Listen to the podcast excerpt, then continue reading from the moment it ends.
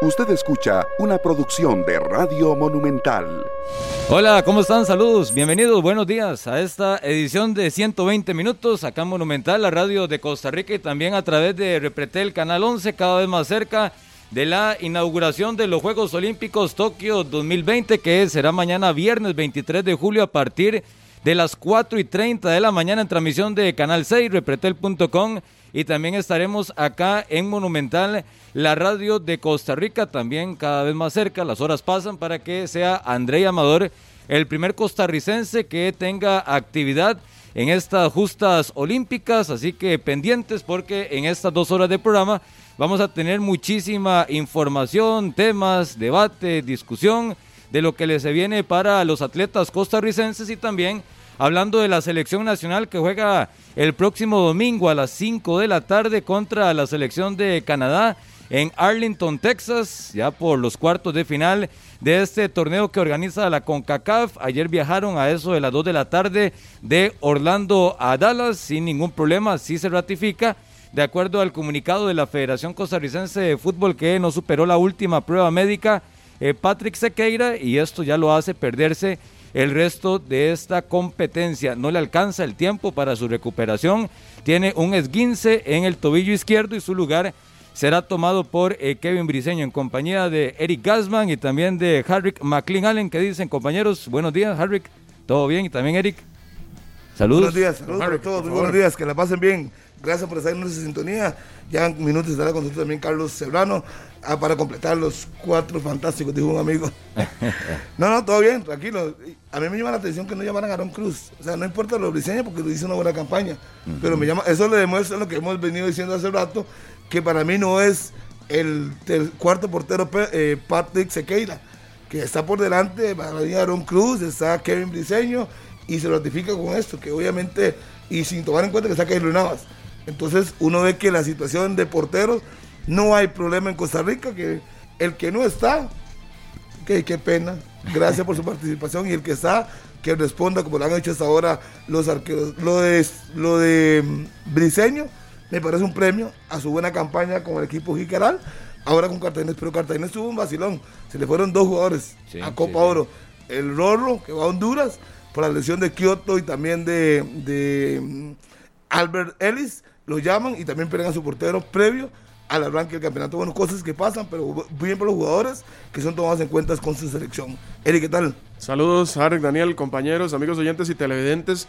Yo me hacía la pregunta ayer de si el tema de Kevin Briseño ya es una convocatoria de Suárez o también es parte de lo que había dejado Carlos Watson para esta eh, convocatoria a la Copa Oro, como los posibles sustitutos. Qué buena pregunta. Hay que revisar la lista 60, a ver si estaba metido dentro. Sí, sí, estaba, sí, estaba. Estaba en la prelista. Lo que pasa es que como tanto se habló de que los jugadores que están en la Copa Oro los convocó Carlos Watson, que no sé, porque ayer, ayer varios aficionados hacían la pregunta de que por qué no fue Aaron Cruz el que fue designado como el mejor arquero del torneo anterior, sino Kevin Briseño. A mí me parece que la, campaña de Briseño también estuvo bien y, y, me parece que la oportunidad de ser llamado a la selección es, es correcta. Sin embargo, eh, para la pregunta de los aficionados, ¿verdad? Para mí, a mi criterio es una decisión de Gabelo. Porque el, el técnico no conoce a Briseño. Para mí, Gabelo fue el que dijo, creo que... Es que Gabelo ya lo ha tenido en selecciones este menores. Es el que tiene que ir. A, mí me parece que es Gabelo el que da la recomendación. Ok. Sí, sí, interesante el tema porque ayer los varios aficionados eh, hacían el, la consulta. Y bueno, ya disfrutando también de las, de las Olimpiadas por eh, Repretel Canal 11 desde horas de la madrugada. Ahí me estuve tirando un pedacito del partido de softball de, los italian de las italianas, un pedacito también del partido de Argentina que perdió. De México, ¿no? de México, también. Vengo con un poquito de sueño, pero vale la pena disfrutar las Olimpiadas por, por Repretel. Eh, y como decía Daniel, ya esperando la participación de los ticos. Andrea Amador, próximo viernes, 7 y 50. Representé el Canal 6. Más adelante vamos a escuchar una, nota corta con Yurandir Leandro, ya lo conocieron la pista, los, eh, los dos, tanto Andrei como eh, la Ana, ¿cómo es el nombre de la muchacha? Se me fue el nombre. María José Vargas. María José Vargas. Los dos lo conocieron ya en la pista, hicieron su trabajo. Hay tres puertos de montaña, ya nos un toquecito. Eh, Leandro, técnico de la selección de Costa Rica. Sabe que estuvo muy bonito. He estado observando en redes sociales a todos los atletas eh, posteando eh, los implementos que van a utilizar en las competencias. Ahí vi a Kenneth Tencio, cascos, tiene unos guantes muy bonitos con la bandera de Costa Rica que dicen Costa Rica en negro por dentro, las tablas de Leilani McGonagall y de Brisa Hennessy, eh, la bicicleta de Andrea Amador y el, em, la licra que utiliza el, ciclista. Está muy interesante también la, representación tica, em, que por ahí podemos tener el, distintivo para, para observarlos. Por ejemplo, Andrea Amador, que probablemente sea un poco complicado observarlo entre tantos ciclistas, pues ahí para que vayan reconociendo también a em, las vestimentas que van a tener los atletas, por si lo pueden observar. Eh, cuando sepa que André, al haber sido líder del, del, Giro de Italia, lo van a enfocar. Va a ser un hombre que le van a tomar en cuenta en las primeras de tanteo. Será mostrado en la pantalla por ser un corredor élite tengo élite a nivel europeo. Y recuerden las repeticiones en Canal 11 de la jornada de Olímpica de Tokio 2020 de 7 de la mañana a 9 de la de 7 a 9 de la mañana y de 11 de la mañana a 2 de la tarde todos los días por si se perdieron algún detalle para que lo tengan presente todas las repeticiones por Canal 11 de 7 a 9 y de 11 a 2 de la tarde. Antes de entrar con el tema de la selección nacional, algunos apuntes de las últimas horas que llegan desde Tokio. Nova Djokovic ya tiene el rival para su debut en este torneo olímpico. Será el boliviano Hugo Delien, que será el rival de Novak Djokovic. En el caso de eh, Simon Biles, que con el equipo femenino de gimnasia artística dejaron la Villa Olímpica y se instalaron en un hotel, eh, de acuerdo a lo que se tiene en las últimas horas en cuanto a Tokio 2020. Olímpico, cambiar y, irse a un hotel. ¿Podrán? Lo que pasa es si se lo permiten, eh, al filo, y tomando en cuenta que tiene que ser unas horas previas a su participación, a los entrenamientos, a lo que conlleva toda la situación deportiva, en este caso del equipo de gimnasia artística, que es el gran candidato con Biles a la cabeza de repetir una vez más, eh, logros y medallas importantes, así que por un caso positivo es que salieron de la Villa Olímpica y ahora están en un hotel. No se toman ningún chance, no quieren que ninguna salga. No, no, incluso ya en el hotel cada una está eh, comiendo aparte, con la distancia requerida, así que son parte de las noticias que están llegando en las últimas horas desde Tokio, además de la victoria de México que ya ustedes lo referenciaban la de Brasil con Richarlison como la gran figura terminó ganándole a la selección de Alemania 4 por 2, esto en el grupo D del fútbol, Richarlison al 7, al 22, al 30 y luego Paulinho al 90 más 5 lo de Brasil que busca revalidar medalla luego de Río 2016, sí, que es uno de los refuerzos que tiene la selección brasileña. que dice? Sí, que dice Carlos Serrano? Buenos días. Hola, buenos días, compañeros. Estaban giros, entonces por eso el atraso hoy. Estábamos hablando de los Juegos Olímpicos, igual de lo que será la inauguración mañana y algunas eh, peculiaridades que hay con respecto a los Juegos Olímpicos que arrancan para Costa Rica mañana viernes, que ya como ustedes lo vienen diciendo, ratificando, eh, iniciaron con ciertas competencias, con lo del softball, también con lo del fútbol femenino y los récords que se rompieron también en cuanto al fútbol femenino, la participación de la brasileña Formiga, que fue eh, ya su séptima participación, convirtiéndose en la deportista por equipos con más presencias en unos Juegos Olímpicos, Formiga la brasileña, y además la histórica y una de las mejores jugadoras a nivel mundial e histórica, porque es considerada por muchos la mejor en la historia del fútbol femenino, lo de Marta, la brasileña, que este, también se convirtió en la única jugadora en haber marcado un gol en distintas eh, ocasiones. A ver, marcó en cinco Juegos Olímpicos entonces ya ha marcado en cada una de las Olimpiadas en las que ha estado presente Marta y es la única que tiene este récord. Son 12 goles los de Marta en Juegos Olímpicos. Parte de esos detalles que ya se van dando cuando empiecen más competencias también tendremos más récords, más movimientos. Este siempre es, es peculiar ver en las Olimpiadas el numerito abajo, por ejemplo, en atletismo del récord mundial y del récord olímpico y que muchas veces pues se van rompiendo, se van batiendo y para eso están los atletas pues cuidándose, bien lo dice Daniel, lo de Simon Biles y otros atletas que han tenido pues también la situación de que se han tenido que retirar de Juegos Olímpicos de estos de Tokio por un tema de COVID-19. Ya ayer pasaba con la chilena de Taekwondo que le abre las puertas a Neshi Lee. Y también pasó con Candy Jacobs, que era la representante de Países Bajos en el patinaje y, que no podrá estar en el skate, ¿verdad? En el skate y que no podrá estar por un tema de, de COVID-19. Eh, también el, el representante de República Checa de Checoslovaquia en, la disciplina del voleibol que también se perderá las justas, así que son muchos movimientos los que se van presentando con los costarricenses, con los atletas a nivel mundial sobre estas eh, justas olímpicas que ya a partir de mañana oficialmente será la inauguración. Sí, bueno, más adelante estaremos también repasando actualidad de todos los ticos en sus diferentes sedes olímpicas allá en Tokio y un trabajo especial de Leilani McGonagall que lo observábamos ayer en la jornada Tokio 2020 que también la pueden seguir de lunes a viernes de 6 a 7 de la noche por Canal 6 junto a Alex Mazón, Daniel Murillo y Jorge Vinda de todo lo que está pasando en el día a día de los atletas en las justas olímpicas de Tokio 2020. Podemos aprovechar, de hecho, vamos a observar esta nota que resume las últimas horas que están viviendo los atletas costarricenses en Tokio 2020.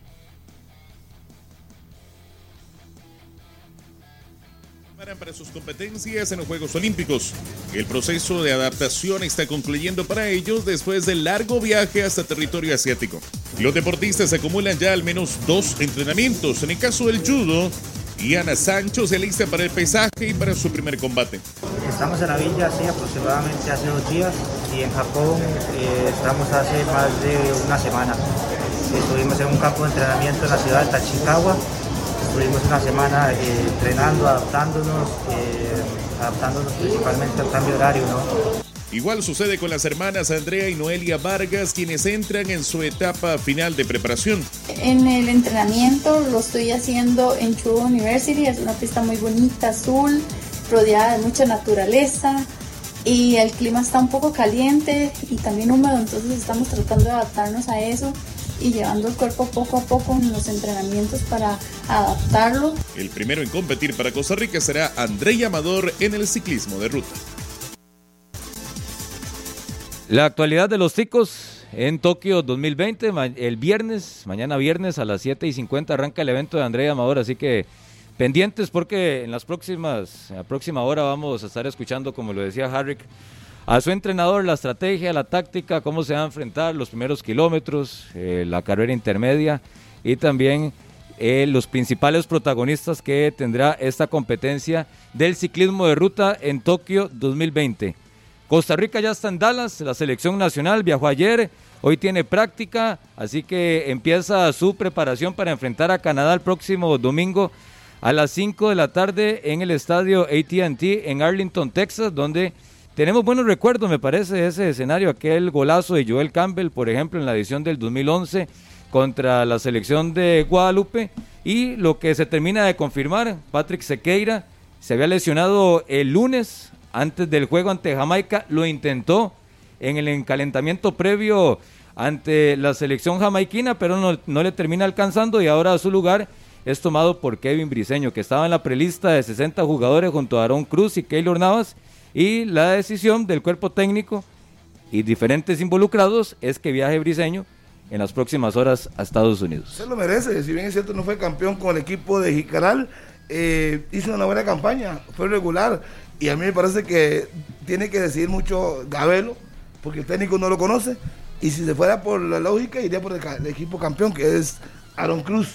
Y al final se decide por Kevin Briseño. Creo que pesa mucho la decisión de Gabelo, dar la oportunidad a Kevin Briseño. Y obviamente, pues, desearle suerte al muchacho, va de banca. ¿Se lo merece más que Aaron Cruz para usted? Eh, si es que si yo me voy solo por los siete partidos del final, pues Aaron Cruz se lo merece. Pero si voy toda la campaña, lo merece Briseño. O sea, Briseño fue más regular todo el torneo y no siete últimos partidos, donde fue determinante Cruz. Creo que el tema, del rendimiento en el campeonato o, de cómo les fue en el campeonato no es tan relevante para los seleccionadores. Si no Esteban Alvarado no estaría. Me parece que. No, pero Esteban Alvarado, Esteban Alvarado fue figura. Fue figura con, con, Limón. A ustedes los estoy escuchando hablar de cómo le fue a Aragón con Saprisa y a Kevin con Sí, es que, para, es que estamos analizando el, el por qué Por Lo eso, llamaron. A mí a, me lo, que, que es a que- lo que le digo es eso. Me parece que están evaluando mm, un, un macro y cómo se ha comportado el futbolista en, en previas convocatorias, en previos microciclos, también mm, evaluando su temporada en general como tal Es que y, no, sí. ba- y no basándose cómo les fue con los Pero, pero no, pero si se basaran en eso, Eric, entonces no merecía el llamado Esteban Alvarado por encima de estos dos jugadores, de estos dos porteros, de Por Aaron eso- Cruz y de Kevin Briseño. Por eso le estoy diciendo, se basan más en, llamémoslo, es que en, en- en el- la No, no, pero experiencia, en el currículum que tiene el Pero yo futbolista. solo, por eso, yo solo estoy preguntando a usted. Le estoy ¿Se diciendo lo que merece sí. más Kevin Briseño y Aaron Cruz por lo del, en el rendimiento del torneo? Me parece que la temporada de? Kevin Briseño ha sido buena y ha tenido también ya previas convocatorias a microciclos. Entonces creo que lo hacen bien. O sea, el hecho de que Aaron Cruz ha tenido un cierre de temporada interesante, pues hubiera sido otra alternativa, pero no, no me sorprende la llegada de, de Briseño como si fuera algo novedoso o algo muy llamativo o algo de extrañar. No, no, ni la presencia de ninguno en la, en la prelista. Lo que pasa es que si bien es cierto el cierre de Aaron Cruz, por el hecho de haber eh, sido pieza clave del Saprissa, también hay que recordar que estuvo nominado para ser el mejor portero del torneo, uno de los mejores porteros del torneo, eh, fue parte de ese grupo privilegiado de ser figura en, en la parte final del torneo que para muchos es la que vale. Para muchos, por ejemplo, Jimmy Marín gana un puesto en la selección de Costa Rica por lo por cómo cierra el torneo con el Saprissa, porque si hubiésemos hablado de temporada regular, mm, yo creo que no hubiera merecido el llamado. Entonces, no sé, Y no eh, creo que sí apuesta, creo que sí apuestan por el conocimiento que tiene Luis Gabelo Conejo con los guardametas, pero también tiene conocimiento de Aaron Cruz, lo tuvo también en selecciones menores, ha tenido procesos de selección, pero si bien es cierto, al final no pesará la decisión, yo creo que va a llegar a, a ser el suplente de lujo. Hoy, hoy estamos hablando de ese quinto guardameta en selección. Eh, Porque está Keylor, Esteban Alvarado, Leonel Moreira y Patrick Sequeira. Sí. eh, en esa lista. Y a partir de ahí, bueno, eh, los que disputen, los que aparezcan en esas listas, en esas opciones, por ejemplo, en torneos como la Copa Oro, en algún momento en la eliminatoria o en Liga de Naciones, hay que, a partir de ese hecho, que estamos hablando de un quinto o sexto eh, guardameta como opción y a partir de ahí tampoco es que hay que asombrarse muchísimo porque no va a tener tantos minutos en partidos importantes o trascendentales. Hay que tomar en cuenta también que lo de Moreira expulsado contra Jamaica, Esteban Alvarado para mí, de los últimos 10 años, el segundo mejor guardameta después de Keylor Navas, Esteban Alvarado, por experiencia, por biotipo, por características, por regularidad y ese tipo de detalles. Sí, sí. Que se le ha dado la oportunidad a Moreira, pero Moreira está demostrando en los últimos meses que no anda en el nivel. Se equivocó contra en la semifinal contra el Saprissa, en el cierre del campeonato anterior, eh, tuvo responsabilidad en el gol de Guadalupe, en el estreno en Copa Oro, y la última jugada y la última expulsión que a mi gusto no tenía que salir. Pe- pe- tenía que pero, esperarse pero un poco pieza, más. pero fue pieza clave, una o- ha sido también de los mejores de la Juelense, o sea, si lo vemos en un ámbito general, Leonel Moreira ha sido la principal figura que ha tenido una de las principales figuras de la Pero está bien, Carlos, ser año. figura contra Limón, ser figura contra Pérez Celedón. En una fase regular muchos son figuras. No, pero en el- Pero eh, Moreira fue de los más señalados en la fase y en la semifinal contra el Saprissa. En el juego de ida se quedó estático en dos goles, no tuvo reacción. El guardameta de la Juelense en el juego de vuelta, eh, la agresión a Mariano Torres, cuando su equipo tenía el gran objetivo de darle vuelta y que se le veía muy factible a la liga por todo lo que se estaba haciendo en el campeonato, al final él echa por la borda todo. Inaudita esa situación, estamos claros. Ahí, son que- dos. La tercera, el error contra Guadalupe, que es un, er- un gol de portero en el primer palo. Lo que pasa es que Y la cuarta del lunes ante- el martes anterior. A pensar en todos los errores de los de los guardametas que todos al final en algún momento fallarán, tendríamos que poner también en la palestra eh, la situación de Esteban Alvarado. Pero es que no es cualquier guardameta, Saprissa. porque estamos hablando de un guardameta de selección. Con, con Aarón Cruz en el Saprissa también con múltiples errores que cometió a lo largo del torneo. Estamos hablando, sí, claro, de que es un tor- es un guardameta de selección y con todas las condiciones Y hay para que estar medirlo en- diferente. en equipo grande y demás. Pero eh, más allá de esa medición por errores, también hay que destacar las virtudes que ha tenido. Y a la Juelense, en Pero muchos es que ¿qué ha pesado más? sufrió, ¿Qué- en- qué- ha pesado más en la última partidos que época? sufrió para la Juelense, eh, Moreira reaccionó y fue el que levantó la cara o que levantó la mano por su equipo y sacó la casta de- del buen portero que es Moreira. La final del título de la 30, las semifinales del título de la 30, Moreira de figura. Moreira figura y es un portero importante para, lograr el título. Sí, pero, pero Ya habla también de lo que tiene, de lo que tiene Sí. Moreira, de lo que es Moreira. Pero para usted entonces no... eh, Y yo creo eh, que no es, más, es más lo positivo que los errores que está cometiendo en los últimos juegos. es que son errores muy puntuales. Y pero muy para mí sí pesados. es más lo pero es que son positivo. errores, son, son- es que son Para errores sí muy más- pesados. para mí es más lo positivo con respecto, comparándolo con otros. No, po- positivo, po- positivo tiene Moreira, pero no podemos dejar de lado que es un guardameta que juega en uno de los equipos más grandes del país, que ha sido el más regular en este año eh, a, a nivel de selección de Costa Rica, Ha sido legionario. pero que me está demostrando, bueno, personalmente, que en los últimos meses no anda. En los últimos meses no estamos viendo el mejor Moreira y lo estamos terminando de confirmar en la Copa Oro. Sí, es que no que puede- muchos no lo quieren como el segundo guardameta. Para mí Alvarado es el- es Alvarado el segundo guardameta. Bueno, en eso sí estoy. Ve ahí, ahí cuando hablamos de Esteban Alvarado por sus características y bueno, Eric que no lo, que al parecer no, no, no lo quiere tanto en selección nacional por basándose en lo último, en el último torneo. ¿Quién dijo eso? Pero usted, usted ahorita cuando dijo que por el último torneo, entonces Esteban Alvarado qué estaba haciendo en la selección. ¿Le, le puede explicar usted, don Harry, o le explico yo otra vez? No, no, explíquelo usted para que aclare. No sé. Explíquelo usted para que aclare. Ustedes estaban tratando de decir si Aaron Cruz merecía más la convocatoria que Briseño. Yo le explicaba que si nos basábamos en el tema de los equipos, porque ustedes decían Aaron Cruz por ser el, portero del Saprissa, el mejor arquero del torneo anterior, si nos basábamos en eso, entonces Esteban Alvarado no debería ser convocado.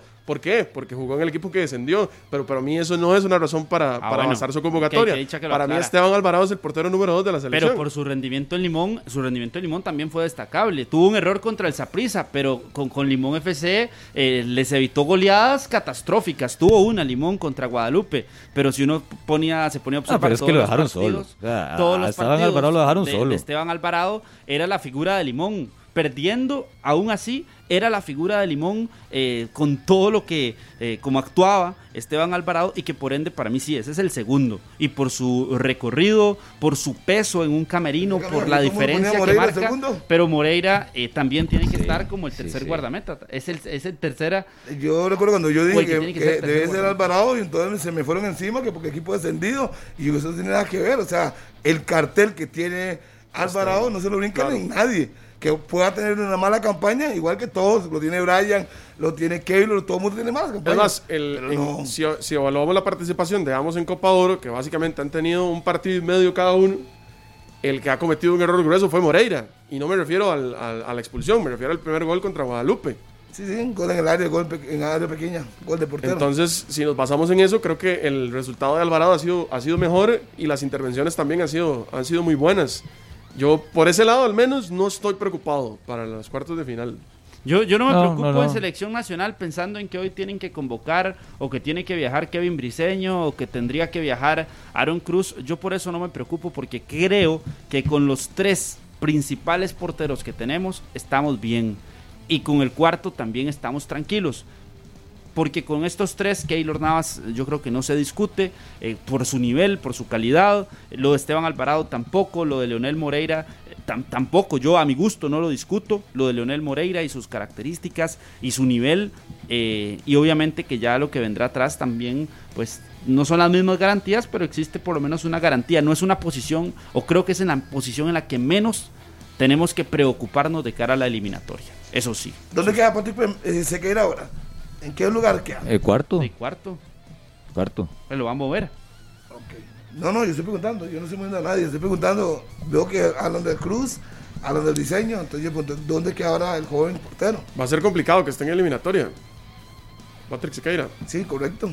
Tendría que haber una lesión o, Sí, o o una, una- sanción. sí. O un jugador que no venga a la selección también, que no vaya a la convocatoria. No creo. Dependiendo de los rivales. En las eliminatorias nadie falla, salvo por Todos lesión. estar. Sí, sí, sí, no, está bien, yo creo que lo diseño está bien, o sea, es un premio lo que hizo con su equipo general y a mí me parece, y repito una vez más, creo que la decisión la toma Gabelo. El que trabajó con eso es Gabelo, no sé por qué no, no trabajó Cruz, si le hubiera puesto a Aaron Cruz. Eh, por el mismo que recomendó que alternaran porteros Exacto, en la Copa Oro, porque el técnico lo dijo. que por algo fue. Sí, sí. Por, por algo que no fue, se- para la, que no se sientan conformes ahora. puede ser un punto. O el otro es que él realmente está detectando que no está en un buen nivel. O que en cuanto al abanico de opciones que puede tener Suárez en portería, como decimos acá en nuestro país, para de cierta forma curarse en salud Gabelo, mejor le dice a Suárez, mejor véalos usted. Y ponga los tres Y, con lo y que al final tome Suárez- la decisión. Pero con lo que vio Suárez al final, después de la lesión de Patrick Sequeira y poniendo a Moreira como titular, no es un mensaje claro de que el segundo para él o el titular en esta Copa para él era, era Leonel Moreira. No necesariamente, pues tenía, y solo un, un partido Moreira, ya tenía varios días de no jugar, tenía que ponerlo. Y ya que al final la, la puso. No creo que eso sea. Sí, pero venía de un hacer una muy factor- buena participación Esteban Alvarado No y de sea- destacarlo él- en la él conferencia verlo. de prensa. Tal vez está dando chance a Moreira por el error que cometió, que no sé, a final de cuentas habría que ver, pero no creo que ese sea un factor tan determinante. No me parece. No, lo cierto del caso es que la portería yo creo que es el menor de, el menor de nuestros problemas en Por eso, no, no, es el único, es- yo creo que es el único sector donde no hay problemas. Yo, creo- yo creería que en el Claro. eliminatorio, eh, evidentemente lo de Navas es importante por su cartel y por, por el nivel en el que está acostumbrado a jugar, pero si tiene que hacerlo Alvarado, creo que no, no hay problema también. Y si tuviera que hacerlo Moreira, pues bueno, también ha demostrado condiciones. Entonces creo que, mm, bueno, y, y podemos seguir con Patrick, Sí, y podemos seguir sí, con sí. Briseño, ahí vamos para atrás, pero creo que es el- en la posición en la que menos debería preocuparnos a este momento. Pero ustedes no notan o sienten en ocasiones que cuando aparece el nombre o la figura de Esteban Alvarado hay cierto, como cierto recelo. Es que eso pasa con- Cierta preocupación que no tienen otros guardametas en el país. Eso pasa con muchos futbolistas, Daniel. Si usted lo ve, Pero por ejemplo... en, la, en la portería es Esteban Alvarado. En la portería es Esteban Alvarado, pero si usted ve el caso de Guzmán, a- a- al día de hoy usted lee comentarios en redes sociales de un montón de gente quejándose de, de David Guzmán cuando ha hecho un buen torneo. Sí, sí, sí, sí. Y, y la gente nada más le tira por, por lo que recuerda o por lo que es a nivel de Tirar por tirarle, tirar porque le ya es tiran. el que están acostumbrados a señalar. O pero como le está pero pasando a y en el caso de ahorita.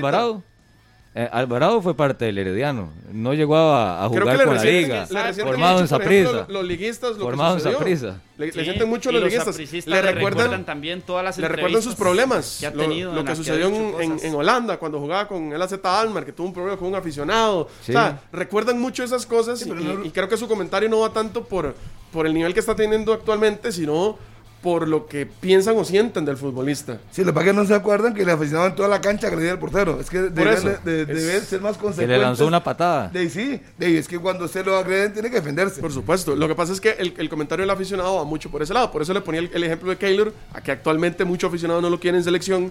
El caso de Guzmán, que mucho aficionado no lo quiere en selección. Pues que digan lo que yo, yo creo que está bien que digan lo que piensan, pero es que Guzmán ha jugado bien. Sí, sí, sí. A eso es lo que me refiero. o Sí, sí, cada que yo, yo creo que eso no debería ser un, un factor que nos distraiga a nosotros. Que la gente crea que Guzmán no dice, ha cumplido. Nosotros somos analistas de fútbol, hemos visto que juega bien. Entonces, obviamente en redes sociales le van a tirar, juegue bien o juegue mal. Juegue bien o juegue mal, le van a. Cada opinión hay que respetarla. Yo sí creo que cuando se segmentan tanto las aficiones pensando que estamos en selección nacional es donde eh, se incurre en el error de pensar es que tal no está para selección porque yo soy liguista y creo que el de mi equipo está mejor. Y cuando se segmentan por equipo pensando en selección nacional. La selección es una cosa, otra más allá de la selección serán los equipos. Y ahí es donde muchas veces se señala a Esteban Alvarado por su pasado en Alajuelense y la situación que se dio o por su pasado eh, con el Herediano cuando termina marchándose del equipo y en su momento cuando señaló que su casa o que su equipo de corazón era liguista y que después que, que el Herediano se le dolió a los sapricistas por el hecho de que había salido de ahí, del, del Saprissa, todos esos detalles pintorescos Pero ese no es el primero que dice eso. Muchas Claro, veces causan- Enrique, Enrique Díaz siempre dijo que fue liguista. muchas veces causan un señalamiento de que sí, no pero pero por eso pero ese tipo de detalles cuando un aficionado lo escucha y lo ve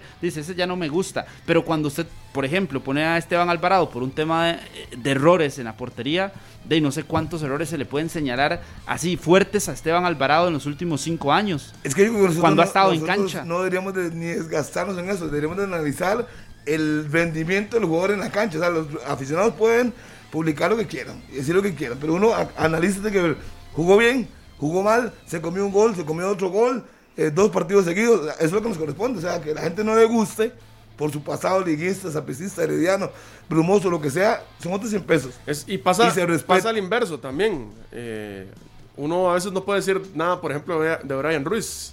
Sí. Porque el, el- el liguista lo resiente por ser el- la figura de su equipo. Cuando Brian Ruiz no tenía un buen torneo. Y si no lo tiene, no lo tiene. Ayer leía muchos comentarios, por ejemplo, el, el tema, el mismo tema de Moreira. eh, Ajá, ajá. Y, y- y, a ver, creo que uno se basa aquí en los hechos, no, en- no en los colores. Eh, como dice Harry, yo creo que el, el- análisis tiene que ir también más centrado en, en lo que ha hecho. Si volvemos al tema de Alvarado, Alva- Alvarado tiene un cartel importante en selección. Y lo ha hecho bien. Y está respondiendo hoy. Eso es lo importante, el nivel que está mostrando hoy en la Copa Oro. Entonces Sí. yo creo que no hay, no hay problema. Pero es que yo Porque creo tal que vez aquellos- un momento donde no responda Alvarado. Es que también, eh, por eso, si nos vamos a los hechos futbolísticos, yo me voy hacia atrás y no veo dónde no ha respondido Esteban Alvarado, por ejemplo. Pensando en esos señalamientos que se hablan, Sí, en cancha siempre ha sido muy regular. por supuesto. Siempre ha estado a la altura. Sí, eso es lo que- Y lo de Esteban Alvarado, tal vez a- aquellos que lo critican o que no le gustan verlo en el, en el arco de la selección nacional, tal vez son aquellos que muchas veces hablan que quieren un... que donde encontramos futbolistas con un biotipo internacional, Exacto. que para ir a competir a, a los grandes niveles, bueno, ahí lo tienen, con el guardameta Esteban Alvarado.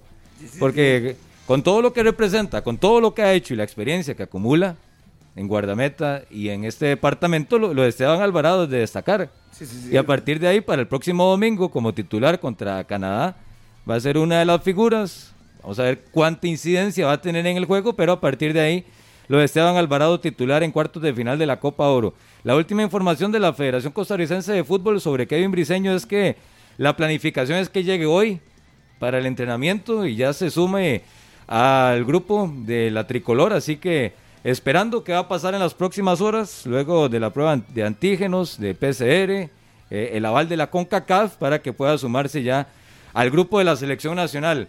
Otro tema que nos ha ido quedando en los últimos días, luego sobre todo el partido contra Jamaica, que ya hemos hablado bastante, pero ha- hay dos casos en particular que yo no sé qué estarán pensando, qué estarán analizando Ariel Rodríguez y José Guillermo Ortiz. ¿Qué les estará pasando por la cabeza?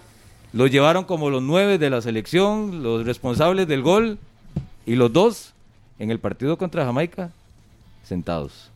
No confiaron en ellos. No se ganaron la confianza del entrenador, a mi gusto. Con las participaciones que tuvieron, uno ante Guadalupe, Ortiz, y otro contra Surinam, eh, Ariel Rodríguez, y el hecho de que la figura en el ataque fuera otra, no el delantero, el centro delantero, yo creo que pesó para que se le restara confianza y al final el técnico apostara por Joel Campbell con movimientos con Alonso Martínez y no por estos dos jugadores. Yo, yo lo veo así de sencillo. No se ganaron la confianza del entrenador y seguimos sufriendo en una posición donde tenemos muchos problemas hace mucho tiempo. A Yo me- pregunto, ¿realmente el volumen de juego fue suficiente para que ellos tuvieran oportunidades manifiestas de gol? Yo iba, yo iba por ese lado. Yo creo que en los dos partidos estuvieron muy solos. Y les tocaba mucho, mucho devolverse a ellos a, a- a recuperar el balón. Creo que no la tuvieron clara tampoco. Eh, no hubo una jugada en la que quedaran de cara al gol eh, como para pensar en que si- si realmente con una oportunidad manifiesta pudieran haber anotado. Sin embargo, el nivel es bajo. Yo creo que también hay que verlo por, por- por este lado, porque si ambos estuvieran en, en- en un alto nivel, creo que el volumen de juego hubiera sido más. Pues Y- yo no y pienso hubieran, tanto ellos, el- hubieran el creado más. De la media cancha de Costa Rica, si usted ve las estadísticas, no ha generado mucha opción de gol. Joel Campbell se ha visto, inclusive cuando fue centro delantero contra Jamaica, tuvo que bajar. Sí, igual que. Ortiz. Si él se quedara como un 9 arriba, no tendría mucho protagonismo. Pero es que así son la mayoría de juegos. La mayoría de juegos de la selección son así. No, qué buen ejemplo el que Ah, pone usted, ah, Harry. ande en un buen nivel o en un nivel bajo, los partidos de la selección no es que siempre estamos hablando de un claro dominio de pelota y No. cerca de 15 jugadas de gol. No, ¿Quién se vio mejor? Pero sí lo han aprovechado otros jugadores, no Joel, ellos. con- Joel contra Jamaica o Or- Ortiz y Ariel cuando tuvieron sus partidos. es que Joel, se Joel ve por mejor mucho. Porque, porque él baja mucho a la media cancha. Pero es que todos tienen que hacer lo mismo. Ahí, ahí es donde usted puede comparar en la misma posición con un mismo funcionamiento quién está mejor. Yo. Para usted no se vio mejor Joel que Yo no Ortiz sé- y que Rodríguez. No, no, yo no estoy discutiendo. Pero es que, Harry, yo no estoy diciendo- defender, defender a. Ariel. Lo, lo que yo estoy diciendo es que los dos, cent- Ariel hizo mucho desgaste, salió mucho la- del centro delantero a buscar bolas y sonó. Pero usted pone- bajó, pero yo lo, lo que yo digo es, yo no hablo de rendimiento, el rendimiento yo lo es superior a los dos. Lo que yo hablo de funcionamiento como nueve. No, pero sí, pero Eric, la pregunta que le hace a usted es sobre el funcionamiento como nueve en esta Copa Oro y basado en eso pensar quién tuvo el mejor rendimiento o Es decir que quién para tuvo mí- el mejor es que rendimiento para mí un basándose en ese funcionamiento de los nueve que ha tenido la Es que selección. para mí un 9 no tiene que estar haciendo nada en el medio campo. Un 9 tiene que estar arriba, entre los centrales. Es que para mí no- un 9 natural no debe estar en media cancha. Joel está acostumbrado al mediocampista. Y tiene condiciones, tiene velocidad, tiene dribbling, anda en buen momento, lo puede hacer, puede subir y bajar como si nada. Pero yo no veo que un 9, esa es su función. El 9 tiene que estar ahí, Lo entre los centrales. con, con Joel de 9 perdemos por Claro, el extremo mucha- derecho mucho, ¿verdad? Mucha generación de juego. Yo creo que también es, es- ese- Exactamente. ese es el punto porque sí necesitamos a alguien que realmente esté acostumbrado a hacer esto que eh, hace Joel, que nos pueda funcionar, pero no quitarnos a nuestro extremo derecho que genera muchísimo por ahí. Y ahora es encontrar a ese futbolista de acuerdo a, a- de, de- de cara a las eliminatorias. Que no ha sido Martínez, que lo han intentado con Alonso Martínez y no ha logrado poder ser Yo es que esa eh, no, de- no defiendo la mala actuación que han tenido en Copa Oro Ariel y Ortiz. Porque la poca creación de juego o el apoyo que ha tenido en medio campo, yo no lo escudo de esa forma. A ninguno de los dos. Entonces, Porque incluso vea Celso. ¿Cuál es la posición de Celso? el mixo. Y tiene dos goles. Joel Campbell, Sí, pero ya- que ha estado alternando, tiene dos goles. Tampoco Seguimos es que, los partidos... los que acompañan Tampoco, Harry, pero es que... Tampoco es que los partidos han sido totalmente cerrados y que se ha definido solo por una jugada. Jamás. Entonces, a partir de ahí, defender que pobrecitos, que muy poco balón han tenido que tocar, que han cambiado su posición, que han tenido que acarrear pelota de media cancha hacia adelante, que, que ese tipo de detalles tampoco. Y es que en, la- selección nacional no es para dar chance cinco partidos a ver quién anota. Porque eso es lo increíble y no es de ahora y no estamos descubriendo el agua tibia. Que yo no sé cuántas selecciones en el mundo tienen nueves que no tienen gol. Y la lista es amplia, la lista es, pero importante de lo que se ha llamado en la última época. Y seguimos, seguimos con lo mismo. Con las mismas penurias en ataque, cámbiale el nombre, pero específicamente los que están en esta Copa Oro, como nueves, Ariel Rodríguez y José Guillermo Ortiz, en los dos juegos contra los rivales más débiles de grupo, contra Surinam y contra Guadalupe, no aparecieron en el marcador. Y fueron que- partidos que tuvieron y que la selección tuvo sus oportunidades y sus espacios en zona ofensiva. al que pongan, si fuera Ariel o fuera eh, Ortiz, ojalá que lo pongan. ¿Por qué? Porque no podemos darnos el lujo entre Canadá, hombre que nos puede ayudar mucho por el costado. Como, ¿Usted ve alguno de los dos jugando el domingo? Sí. ¿De titular? No, no, no, no. No. Yo no veo que. que- Es más, ¿sabe qué le diría yo, de- Harry? Yo primero a Venegas como delantero de la selección que a José Guillermo Ortiz o que a Ariel Rodríguez contra la selección de Canadá, pensando en que ni siquiera, en que Venegas ni siquiera ha tomado ese rol, pero lo veo antes que esos dos. Porque, Yo- vea, Yo sí le entiendo que usted quiere mantener la figura del 9. El 9. El 9, 9, 9, 9. Para mí debe seguir. esa es la yo entonces, ¿quién? falta a la Y es cierto que que no está. Joel, si lo sacamos de la derecha, ¿quién va a generar?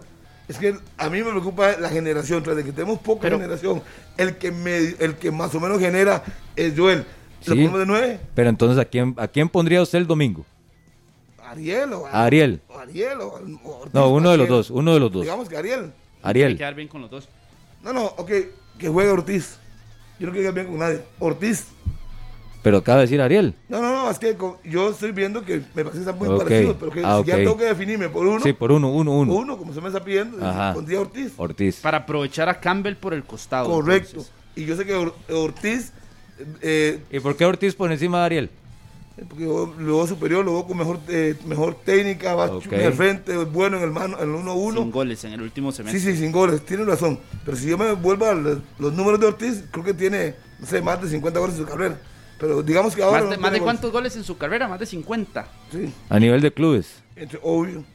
Yo creo que más. Bueno, debería Sí, de tener más, yo estoy creo. un. Bueno, debería. Ya le voy a dar el De- dato. porque debería, estamos- Como no debería. tiene gol ahorita en ese semestre, pero eso no quiere decir que no puede meter un gol. Si estamos en etapa de probar futbolistas, ¿por qué no darle chance a Venegas de 9? Que ya ha jugado bien ahí. Bueno, esa es una buena. Es que el técnico se ha inclinado mucho por Venegas ahora como volante. Yo insistiría en jugar con Alonso por un costado en mantener a, a Campbell como nueve. Yo creo que no estamos tampoco perdiendo mucho con Alonso y más bien estamos ganando. No, yo ha hecho partidos buenos, tiene Yo lo metería velocidad, de cambio para que. Joel, eh, si y- no los y de ha Herrera trabajado no resuelven, bien. que me lo resuelva Joel. Yo creo que tenemos que resolver el tema del 9 sin tocar a Campbell. Exacto, no podemos, de- no podemos No es posible, no es posible que no tengamos un delantero en el país, uno. los No, pero es que la necesidad es inmediata. Por eso, pero no la es posible necesidad es no inmediata y es Campbell. Punto. Ya, si tiene que ser el partido mañana más importante de la etapa de Suárez, es Joel el 9. La estadística Si tiene dice- que arrancar la eliminatoria la otra semana, el 9 va a ser Joel. Y si Bueno, hay que lo- tocarlo, hay que tocarlo. Ya hizo un experimento que ayer lo analizábamos en el partido contra Jamaica. Alonso Martínez y Campbell se pasaron rotando en el primer tiempo. A veces era Joel por el extremo y, y Alonso quedaba en el centro.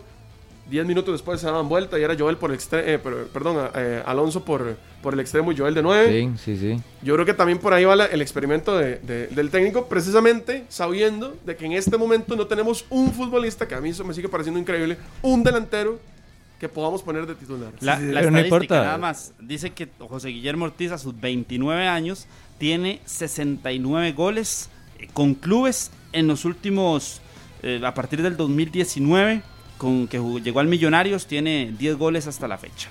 11 goles hasta la Sí, fecha. tiene 80 goles, o sea que en ese semestre no ha metido un gol. 70, 70 goles, Ah, y 69. ayer En dos años y medio, en dos años y medio, 11 goles. Lo que quiero decir es que, que no tenga gol ahorita, no en su mejor momento, que se fue allá, ¿a dónde que fue? A Filipinas, ¿dónde fue que a buscar un... A Vietnam. a Vietnam, un mercado y no sé muy raro, pero bueno, la parte económica es importante. Su último gol Ya lo marcó en Vietnam, por cierto, el 24 Ayer leía de muchos aficionados del 2020. pidiendo a Brian Ruiz de 9 y yo no veo a un futbolista de la, de la edad y de, del- de la, la- la parte física de, de Brian corriendo como tiene que correr No, un no, no, delantero. no, no, No, no, a Brian déjalo por el costado que sea un volante. Como A Brian déjelo de, de- Déjelo de- tranquilo de ahí. experiencia enseñándole a los futbolistas en el banquillo. Ni le está alcanzando en el medio. Sí, pues digo, digamos que tenga 70 goles. Un delantero que Eh. tiene gol, que hoy no esté en su mejor momento y pasa. Los delanteros un día no están 6, 7 partidos, 6 meses, no meten un gol. Y cuando empieza. Yo los veo a ustedes muy preocupados por sacar a Joel de la banda.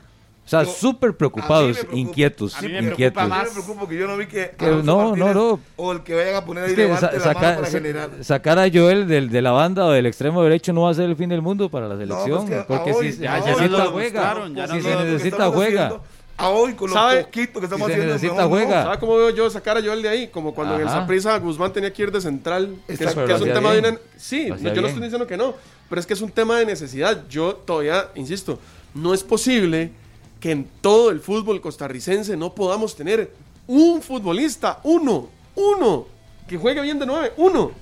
Es- es- Bueno, habrá Pero nos situaciones. estamos olvidando de un situaciones, detalle. Pero estamos pensando actualmente Por en la resolución para la Copa Oro. Por y supuesto. para eso es que se está pensando en la situación de Campbell como centro delantero. Para reaccionar inmediatamente al partido que viene, al partido contra Canadá, que es el más inmediato, el más importante para la selección. En el eliminatorio lo vamos a sufrir también. Bueno, pero para ahorita, para ahorita, en este momento, ¿qué es más importante? Pensar en la figura de quién va a ser el 9 para ese partido, que a mi, a mi gusto debe ser Campbell, o pensar en que Campbell juegue como extremo porque ahí no está rindiendo. eh, Alonso Martínez, a mi gusto sí está rindiendo. Pero estamos olvidando un detalle y es la decisión de Suárez. E- En la figura de Luis Díaz. Lo los partidos que le he visto a Luis Díaz, los mejores partidos, ha sido en su puesto natural, que es la derecha. la derecha, sí. El, eh, Douglas Sequeira, en el invento que hizo en el preolímpico, lo puso por izquierda. Fatal. Y ahora estamos observando en algunos pasajes y en algunos momentos que Luis Fernando Suárez quiere insistir con Luis Díaz por izquierda, cuando ya se ha demostrado que él no se siente cómodo. Jugando a perfil cambiado, Luis Díaz no ofrece su mejor versión. Entonces, si ustedes dos, Eric y Harrick, están tan preocupados de sacar a Joel de la banda derecha, ahí está el hombre en puesto natural que tiene o que tendría que ser titular y que asuma esa función, que es Luis Díaz. ¿Ustedes dudarían o estarían preocupados de que Luis Díaz sea titular con Me- lo que ha hecho me gustaría y con que- las características que tiene? Me gustaría que pudiéramos utilizar al mejor hombre en cada posición natural de la que haya. Y me parece que en extremo derecho el mejor hombre que tenemos es Joel Campbell. Pero tampoco hay que despreciar a Díaz. No, lo ni estoy despreciando, tampoco. pero ni a No, Martínez pero, tampoco. si usted Pero si usted pone lo pone entre en una Martínez y balanza- Díaz, yo pongo a a Díaz. si usted lo pone en una balanza y si tiene que poner a Joel y a Luis Díaz, ¿a quién pone? A los dos. No, no, no tiene que jugar uno en la misma posición, en el extremo derecho, ¿a quién pone? No, porque De yo, parto del hecho de que yo no tengo ninguna preocupación de que yo- eh, Campbell sea el 9. Por eso, usted me está... y, yo, y yo estaría igual Díaz. de tranquilo No, es que teniendo no. A Luis Díaz en la posición de extremo Pero derecho. Erika, ¿a usted Bueno, qué yo le da más tranquilidad? ¿Qué le, a ver, ¿qué le da más tranquilidad? ¿Tener a Joel, tener a Ariel o tener a José Guillermo Ortiz? Tener a Venegas. No, no, de estos tres que le estoy diciendo, ¿qué le da Ah, más bueno, es- tranquilidad? es no? me- es que usted se lo acomoda a su opciones. gusto, porque ya, es ya que se dio cuenta de que si si, usted lo, quiere que si lo responda lo que usted quiere, así, dígame si que tengo que responder. Es que si lo acomodamos así, nos damos cuenta de que la necesidad inmediata nos dice que tiene que ser Campbell. No, es que es, eso es lo que estoy tratando de explicarle a Daniel. Yo creo que si dejamos, su, su mejor funcionamiento. si dejamos a Joel por extremo y ponemos a Venegas, que ha respondido como nueve, igual vamos a ganar. Primero estamos teniendo otro futbolista que nos puede aportar en delantera, Hay que está en el banquillo. No, está, no lo estamos sacando de una posición que ya está en la titular. A Joel sí lo estamos sacando de una posición que ya está en la titular. Venegas está en el banquillo. Deje a Joel ahí en la derecha. y ponga a Venegas que también responde bien como delantero. Yo no sé Ah, si de- Suárez deme, lo está deme 45 contemplando. minutos, deme 45 minutos, Suárez, con, con Venegas ahí, 45. para, para ver Y cómo si se no, mueve. lo saca. Y, y- y le hago el- la suya, movemos a Campbell de 9 y ponemos a Luis Díaz por la derecha. Bueno, Sí, entonces pero ya eh, sí. eh, en 45 minutos se puede ir una eliminación, ¿verdad? Pero ya ahí sí se va, Eric, puede ir un usted- torneo.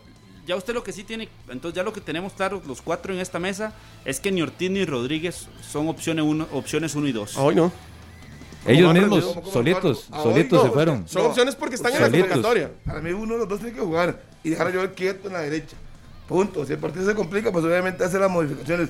Pero yo creo que cómo vamos a desarmar lo que se está armando. Es que no entiendo. Y pero Díaz, pero- Díaz Harry, no. Díaz. Por la derecha, por la Es que- derecha, es no que- por la izquierda, por la es derecha. que depender de que lo haga bien. O sea, vamos a, otra vez, mejor vamos a lo seguro. ¿Qué es lo seguro? Pero no lo ha intentado Joel. Suárez, Harry. Pero es que también no lo ha vamos a intentado. depender, a, a ver, usted dice, vamos a depender de que lo haga bien Luis Díaz, pero lo ha hecho mejor Luis Díaz, lo ha hecho mejor Alonso Martínez por el costado y que eso nos permite tener la flexibilidad de utilizar a Joel como delantero. Joel en el primer partido metió gol, asistencia, jugando por la derecha, no como centro delantero. Entonces yo no veo por qué hacer experimentos. Joel, repito, el primer partido metió Pero ¿a gol qué le llama usted y experimento? ¿Experimento? De- Desperdiciar a un hombre que nos puede abrir la cancha Pero por es la que no derecha. se va a desperdiciar porque tenés un buen recambio. Ya lo vio usted jugando en la banda, eh, jugando en la banda, en la banda indicada, un buen recambio Díaz. Ahora, ahora es entonces que estamos dudando tanto del, del cartel y las características, que estamos de acuerdo, lo de Díaz, y lo hablábamos la semana anterior, lo de Lassiter y lo de Alonso Martínez en el último cuarto de cancha les cuesta tomar la última decisión. Pero tampoco se puede dejar de lado que son buenos jugadores. Pero yo prefiero que les cueste la decisión en el último cuarto de cancha que no aparezcan en un partido. Y por eso ahí tengo que fijarme en que sería mejor utilizar uno de estos y perder a Campbell como extremo que perderlo como delantero. Gustos, si no hubieran gustos, en la pulpería los vendieron. Son gustos, no, exp- no experimentos. Para mí, para mí, Para mí no es experimento. Campbell ya lo hizo en el Mundial de, de Brasil, estamos de acuerdo, por necesidad. Después de la lesión de Saborío, él, pero yo digo, ¿para qué? O sea, está jugando Bueno, bien por por el extremo. necesidad en, en el Está- banco estaba estuvo está- Ureña, ¿verdad? En su momento, que era el centro está delantero. generando opciones de gol. Está jugando bien, cortando al centro, driblando, ocupa espacio para encarar. Yo, ¿para qué? Ya lo vimos el primer tiempo. Digo, ya le dije, es que si me hubiera Pero convencido. es que también vamos a otro Jamaica, punto. De, de toda la estructura de media cancha hacia adelante de jugadores con vocación ofensiva, el único que hoy está alzando la mano es Joel. Sí, estamos O sea, de acuerdo. y si quitamos, que ojalá no pase nada en, en los próximos días en Copa Oro con Joel, que ojalá no pase nada, pero entonces, si, no, si no está Joel, ¿a quién volvemos a ver? ¿Por dónde? ¿En el centro delantero? Por cualquier lado. Por derecha, por izquierda, como punta, ¿a quién volvemos a ver? Es decir, en este confiamos. E- Este es el que nos va a resolver porque le estaba haciendo el tú a tú a Joel en rendimiento y en números. Yo no encuentro No, no. ninguno. O sea, ninguno. No hizo a Jimmy Marín. De que ponemos Jimmy un- no No, no, he no, no. Si Es no el lo he puesto, creo que usted, no- usted se responde solo cuando se da cuenta de que es el único que no ha jugado. Sí, sí, pero por gusto del técnico. No es que usted ya conoce las características de Jimmy Marín. O sea, no es que usted viene a ver y dice, ay, mira, Jimmy Marín, ¿quién es? No, no, no. Es un buen jugador. A usted le gustaría verlo. Me gustaría verlo. Así, en el comportamiento puede ser la solución que no ha sido Alonso Martínez, que usted insiste. Pero Alonso insiste, Martínez, Harry. Insiste, insiste. Es que yo creo, y yo no, no, no, no voy Sí, con, no voy con que Alonso Martínez no haya tenido una buena participación en Copa Oro. A mí me parece que, que tiene, eh, a ver, la- ha explotado bien sus características con su velocidad, cuando tiene que ir hacia el frente, ha recuperado muchos balones, que es una eh, posición en la que tal vez no se recupera tanto. Martínez ha bajado mucho, si usted logra observar puntualmente a Martínez, cuando baja y recupera balones en la media cancha para ir a jugar con Joel, para jugar con Brian, que lo hizo esto en el último partido contra Jamaica. Ayer- cuando ingresó como variante no lo hizo mal. Yo me Ayer quedaría en, con en Martínez. Hablemos del Deporte tuve la oportunidad de conversar por 30 minutos con Luis Diego Arnaez y le El consultaba flaco. casualmente sobre Alonso Martínez, que él fue que lo descubrió, lo llevó a la liga, A la- al puerto, y me dijo, es que en este momento está tratando de volver a su forma. Recordemos, ustedes están metiendo mucha presión, tiene cuatro partidos en, en la selección mayor y la gente lo está cargando. Hay que llevarlo paso a paso. Yo creo que usted es uno de los que insiste. Si Arnaez, que es el que lo formó, me dijo, le falta tiempo, denle tiempo. No le echen toda la responsabilidad, porque el muchacho quiere, quiere y por querer tanto se bloquea. No lo dije yo. lo dijo Luis Diego Arnaez. El formador de Alonso El formador, entonces, ya él le conoce. Por- posiblemente le dijo, me dijo, en Alajuelense fue igual. Le costó al principio. Tiene que tomar confianza, tiene que conocer los movimientos de él. Entonces no podemos estar poniéndole toda la responsabilidad a Alonso en un partido decisivo que si se pierde, goodbye. Y como decía, Chao. como decía Daniel, Alonso Martínez se ve muy bien aquí en el campeonato Lógico, nacional. lógico, contra aquí. Sporting y contra Guadalupe y contra los demás equipos. Usted no lo ha visto Pérez. bien en la Copa Oro, no le ha gustado la participación de Alonso Martínez. No ha sido suficiente no, para mí. No, no, no, no creo que esté alcanzando el mejor rendimiento. Díaz está antes podríamos- que Martínez. Creo que Luis Díaz ha demostrado más en selección. Pero entonces, Alonso es una buena que- variante. No lo dije yo, lo a, al- Diego pero Arnaez. a- a lo que interpreto del flaco entonces es que hay que darle más tiempo Sí, sí, dale tiempo, ya lo puedo a Alonso. Tiene condiciones. Pero tiene- tiempo, tiene tiempo- condiciones. hay que darle tiempo con la camiseta de la selección. No, no, pero él, él se refiere en, que no puede estar poniéndole tanta presión. Él tiene que ir mo- conociendo movimientos de jugadores, los movimientos de Pero él es que yo no sé qué presión se habla. Pre- presión, presión de pre- señalarlo o de verlo como una presión figura. está sobre los hombros de Celso, de Brian, Pero, de Joel, ver, de Carlos- Duarte, de Pipo. Carlos que tiene como tres, tres semanas de, de Alonso, que es el mejor de Costa Rica, yo le digo, hay que llevarlo poco a poco, él es buen jugador, es un buen jugador, pero hay Pero que es que, llevarlo. Harry- Usted quiere darle la responsabilidad que toma el nivel de Joel. Ok, lo ponen a Joel de centro delantero, lo ponen a él por la derecha y no rinde. No, a Díaz. ¿qué? Eh, no, no, un ejemplo. Ponen a Joel de centro delantero Ayer y ponen- Díaz. A ver, así me explico lo que voy a decir. Lo que voy a decir. Adelante, don Harry. Yo, le, Yo a estoy entendiendo. Si ponen a Joel desde centro delantero y Alonso Martínez por la derecha y no rinde, Correcto. la gente se le va a ir encima. Porque la gente espera que Alonso Martínez sea igual a Joel. Y en este momento no está futbolísticamente igual, ni parecido ni a la sombra de Joel. Entonces va a ser señalado porque entonces él lo pusieron ahí para que haga lo que hacía Joel y no lo puede hacer. Está costando un poco. Si lo hace y hace un partidazo, pues qué dicha. Personalmente lo hace, no he si visto lo ese hace, señalamiento. Va a ser señalado. Así tan rotundo como Sí. usted lo está poniendo, yo no he visto ese Estoy- señalamiento sobre repito. Alonso Martínez. Repito, No- a, a mañana se queda eliminado. En los partidos anteriores no se quedan eliminados. Ya clasificó. Mañana, eh, perdón, el domingo, si pierde, el domingo me Yo lo que no entiendo si es- Se elimi- si se pierde, queda eliminado. Harry, ¿qué tanta presión tiene hoy Alonso Martínez si ha hecho juegos regulares tirando a bueno con la selección? Le repito. Porque mucha gente se queda con el, el partido contra México en Liga de Naciones. Exacto. Pero al, pero, al, pero al final hablamos de un partido que Costa Rica perdió, que no anotó, fue eliminado en penales, que sí tuvo sus duelos, algunos los ganó, otros los perdió, y a partir de ahí es como un, entorno y un ambiente eh, en la figura de Alonso Martínez, pero que tampoco ha firmado ¿Sabe? cinco partidos con selección que uno diga, bueno, este ya hay que llamarlo siempre y tiene que ser titular siempre. Es que como no yo hay- no lo he visto todavía. Como no hay, y es, un, y es un juvenil que destaca, se espera que sea el nuevo salvador de la selección. Eso es todo. La joya, la joya. Aquí, aquí no estamos acostumbrados porque es- estamos en esta etapa donde yo creo que nos han vendido mal. Voy a tratar de explicarme para que no se Usted dice que estamos ayunos y que cualquiera que aparece ya lo... Por ahí va, pero lo- creo que nos han vendido muy mal esta idea del recambio. Es necesario hacerlo, pero es que eso tiene que ser paulatino. Usted tiene que poner al joven al lado del que ha jugado en esa posición para que aprenda y para que absorba toda la experiencia. Usted no puede pretender hoy poner un jugador de 19 años titular en la selección y que rinda igual que como han rendido los que estamos acostumbrados a escuchar que destacaron en selección. Ese es el grandísimo problema. Exacto. Entiendo Y- el tema del recambio, pero es Sí. que si usted pone a Alonso Martínez, y excelente que está en ¿Cuántos este proceso, Alonso? voy Carlos, esperemos eh, eh, eh, en, en este proceso que está junto a Joel Campbell y que vea cómo juega Campbell en la misma posición que él y que entienda el funcionamiento que está tratando de tener con el técnico. Excelente. Yo no estoy diciendo de que tengamos que esperarlo a los 25 años para que, para que reviente, como se dice. Por eso es que les digo que nos han vendido mal el tema del recambio. Es una cuestión de experiencia. Alonso Martínez tiene cuatro partidos con la selección ¿Pero cuántos nacional. años tiene? Tiene 22 No le, años. ponga, no le ponga Pero ¿qué edad. No le ponga edad. Puede ser un jugador de 30 años que sea su primera convocatoria en la selección. Si no está acostumbrado a jugar en ese nivel y a ese tipo de cosas, necesita a alguien que le dé la experiencia. Sí, pero no para, pero ese, ese alguien que le da la experiencia, yo lo veo diferente, a mi gusto no es para que, bueno, véalo jugar, Eh, disfrútelo está usted de eso, y, pero es que tiene que ve, ser- que le den minutos cosa, a él sea para que lo sustitu- vea. sea el si sustituto puede, más bien, natural. que si puede jugar en, la, en, la- en esa Yo- posición y que puede jugar Es que Campbell yo- también yo- como titular, no es algo que esté mal. La dinámica, la, la fortaleza que ha tenido Alonso Martínez con su velocidad en campeonato nacional, Sí, en campeonato que nacional. también la ha puesto en juego a mi gusto con selección, explotando en algunas jugadas. Me gustó una que tuvo contra la selección de Jamaica. Al final, la confianza que se tuvo el jugador y la técnica no la aprovechó. Los pero yo creo que no ha hecho, no ha hecho una mala participación para que hoy tenga que Es ser que- tan señalado es que vea, rotundamente vea, dos co- dos por su rendimiento. Yo no entiendo cosas, que tenga presión. Dos cosas nada Yo no lo comparto. No puede cosas- tener, no puede, es que no puede tener presión. Yo creo que la presión no puede existir pensando en que si el jugador va a ser la figura o no. Yo creo que eh, el futbolista más bien tiene que adecuarse al sistema de la selección, al rendimiento de la selección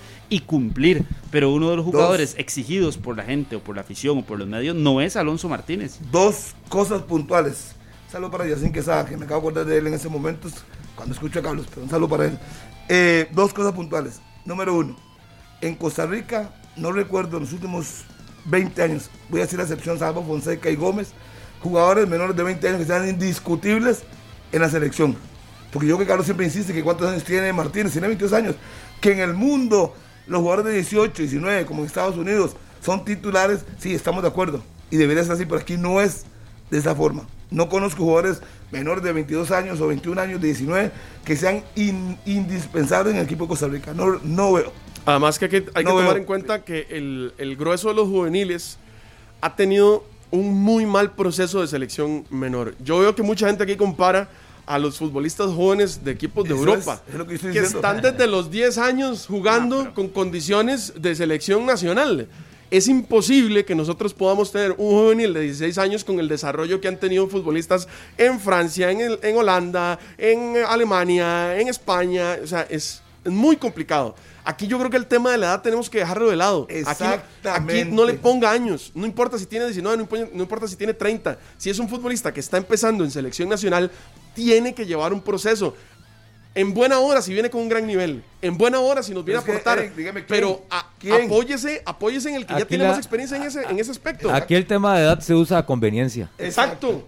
Exacto. y no tiene que ser así. No así. Entonces, mira, Pero yo lo que le iba a 19 decir, años, no, Harry, es pero lo, no hay. lo que yo no estoy de acuerdo es con la frase o lo que se quiere interpretar de que hoy Alonso Martínez, para explicar parte de sus falencias o puntos débiles en la selección nacional, es porque tiene presión. Jamás. ¿Qué presión tiene Alonso Martínez? No, ¿Qué no, no, presión? usted- qué- yo creo que usted, usted me confundió. Usted no interpretó el ejemplo que yo puse. No, usted lo dijo, que tiene presión. Yo dije, yo dije, si por ejemplo ponen a Joel de 9 y Alonso por la derecha y no cumple, se le van encima, se le van a ir encima a todo el mundo. Con justa razón, ¿no? Porque todo Con el mundo va, a pensar en que Alonso Martínez debe jugar como Joel y no es así. A esto me refiero. Pero si no cumple, la crítica tiene que llegar con justa razón o no. Entonces, ¿para o, no o no lo vamos a criticar por la edad. No, no, Ahí es no, donde no, se usa conveniencia. no, yo no, yo no, Pero yo- entonces, no, yo no, no no, no, no, yo no lo estoy señalando. Yo lo que digo es, ok, si Martínez recibe la oportunidad y no cumple, se le tiene que criticar. Se le tiene que hacer la observación. Pero entonces van a salir algunos diciendo, ah, no, es que hay que darle tiempo. Apenas tiene 22 años, no tiene 10 partidos en no, selección. porque- Pero pasa todo lo contrario. Si se juega un partidazo, van a decir, ve, que hay que darle oportunidad jóvenes. a los jóvenes. Exacto. Qué bueno, Exacto. qué dicha, qué alegría. Exacto. Entonces, Exacto, entonces yo digo, por entonces, ¿para qué arriesgar en un partido definitorio? Porque el partido del domingo es definitorio. Y un boleto a Ojo, semifinales. Si fuera. Y yo creo que todo esto que estamos hablando de Alonso no es ni para bajarle el piso ni nada, porque es un futbolista que tiene condiciones. Al contrario, yo creo que es, es un tema de protección para el mismo futbolista. Exacto. Para no quemarlo, como se dice popularmente. No, que pero- cumpla el proceso adecuado. Bueno, yo no quiero protegerlo. Yo no sé usted. No, no, no. No, yo no. Usted sabe perfectamente. Yo no, yo, yo no protejo. No, al- No, al- yo no. Usted no protege. Sí, no, y usted si- sí lo y está, si- usted está comentando entonces bajar el piso los No, tampoco. Entonces, es que lo que me acá lo que yo vengo es hacer observaciones y críticas. Exacto. No, Entonces, y la refiero. crítica a Alonso Martínez es que no se le tiene que decir que tiene eh, una presión porque no la tiene. Yo lo que le digo a Alonso Martínez es que tiene que aprender a definir Yo y lo que el estaba último tratando de pase. decir es que usted no le está bajando el piso a Alonso Martínez. Pero, No. eh, por eso. Pero tampoco lo protejo, no, ninguno no, de las dos. Lo, lo digo así pero para que entendiera Ajá, mi pero, comentario. Pero ninguno de los dos, ni lo protejo ni le bajo el piso. Lo que veo, lo digo, y la observación, y ahí. No, y, y en buena hora que venga con buen nivel. Ojalá tenga, tenga una oportunidad de, de- de destacar. Con proceso correcto. Yo creo que a la selección tienen que llegar jugadores que ya son realidades. no por un tema de edad a, agarrarse de que por la edad, entonces eh, simplemente se le da oportunidad. Yo creo que en la selección tienen que estar jugadores que ya son realidades, no importa si tiene 19, pero Martínez es, una realidad. es una realidad. Entonces, por eso yo creo que ya lo de Martínez efectivamente es una realidad. Y es una realidad que en torneo nacional, que es lo que tenemos, que en realidad es, diferente a jugador consolidado, ya, Ya ha enseñado, ya ha demostrado ya ha demostrado sus condiciones y que por ende si es una realidad y tiene para estar en la selección nacional, pues tendrá que ser uno más. Y que si llevará menos partidos o no, pues será un proceso para él interno, pero si está para ser titular, porque es un jugador que tiene un buen presente, pues tendrá que ser titular y no decirte no, no le demos chance porque tiene que aprender del más experimentado que le va a enseñar, que viene. Yo creo que ahí ya, ya ahí se pierde la tónica de la selección, porque si nos basamos en esa teoría, porque, perdón, porque si nos basamos en esa teoría, de Manfred Ugalde no podría llegar a ser titular a la selección, porque no tiene partidos con la selección. ¿Y se debe titular? Para mí sí tiene, puede ser titular. Todo todos los jóvenes se debe titular. No, pero, por, pero ah, ¿qué, era lo que usted ¿por qué? ¿Cuál era el ejercicio que iba a plantear? es un tema de realidad. de tú a tú, para usted, ya, obviamente sé lo que va a responder, pero le voy a preguntar siempre. Alonso Martínez y Luis Díaz, de tú a tú, ¿cuáles son las Ah, no, está muy disparejo. No, ¿cuál es la característica? No, para eso, no, no, yo pongo. ¿Cuál es la característica de uno u otro y quién saca ventaja? La ventaja la saca Luis Díaz. Por supuesto que la tiene que sacar Luis Díaz por el hecho eh, principal de que está en una liga que es más fuerte que la Liga Nacional, que al final es lo que tenemos, pero sí saca ventaja eh, Luis Díaz. Sus características. Stop, ahí, stop ahí. Entonces, si usted cree que Luis Díaz saca ventaja, porque no, no ha propuesto en todo este rato a Luis Díaz como titular y poner a Joel el centro delantero? Le pregunto. También fue otra de las es otra de las alternativas. Ah, pues lo que pasa es que yo, he defendido el nivel de Alonso Martínez, pero por supuesto que lo de las características y cómo se puede aprovechar a Luis Díaz podría ser también una ventaja para la selección. Que siempre he dicho que en un partido definitorio como el del domingo y usted teniendo a Díaz, usted, entrenador Carlos Serrano, tiene a Luis Díaz y tiene a Alonso Martínez a poner yo el delantero, ¿qué decisión toma y por qué? Pongo a Luis Díaz porque obviamente es un jugador que viene del extranjero, que es legionario en la MLS y puede o ha cumplido con un buen rendimiento a lo largo de la Copa Oro, al igual que lo ha hecho Alonso Martínez. Yo no tendría dudas con ninguno de los dos. Para mí, a ojos cerrados, tanto Luis Díaz como Alonso Martínez pueden ser titulares con la selección nacional de Costa Rica. Cualquiera de los dos pueden ser titulares con la selección. Pero más Luis Díaz. Pero más Luis Díaz. Ahí sí está Saca una leve ventaja, pero puede ser titular a la perfección. Bien, ahí. Pero sí, para mí Luis Díaz, por encima de Alonso Martínez, desde todo punto de vista. Sin esto no quiero decir, con esto no quiero decir que, que Martínez sea mal jugador. Pero aquí es donde yo voy, ok, para mí eh, lo de Luis Díaz y lo de Alonso Martínez sí está muy equiparado, pero ya cuando hablamos con el tema principal, con el tema de inicio, Ariel Rodríguez, José Guillermo Ortiz y Joel Campbell, en una posición que no es la de él, ahí saca una ventaja kilométrica Joel Campbell, por ejemplo no está en la misma igualdad de condiciones que a mi gusto están Luis Díaz y Alonso Martínez. Y que, y que quede claro que yo no voy a sacar a Joel, que quede claro, yo no voy a sacar a Joel de la banda. yo no voy a poner nueve. No, se está preocupadísimo y asustadísimo de sacarlo de la banda. Como que si se fuera a perder. Como si se fuera a perder en, el, en la cancha y tuviéramos un mal desempeño de Joel. ¿Usted ha jugado FIFA? Sí, claro. Usted ha visto que, Usted ha visto que cuando usted agarra a un futbolista que juega por un sector, digamos, y, tiene, y tiene una posición, tiene un número de 90 y lo mueve para otra y le baja como un 87 o 85.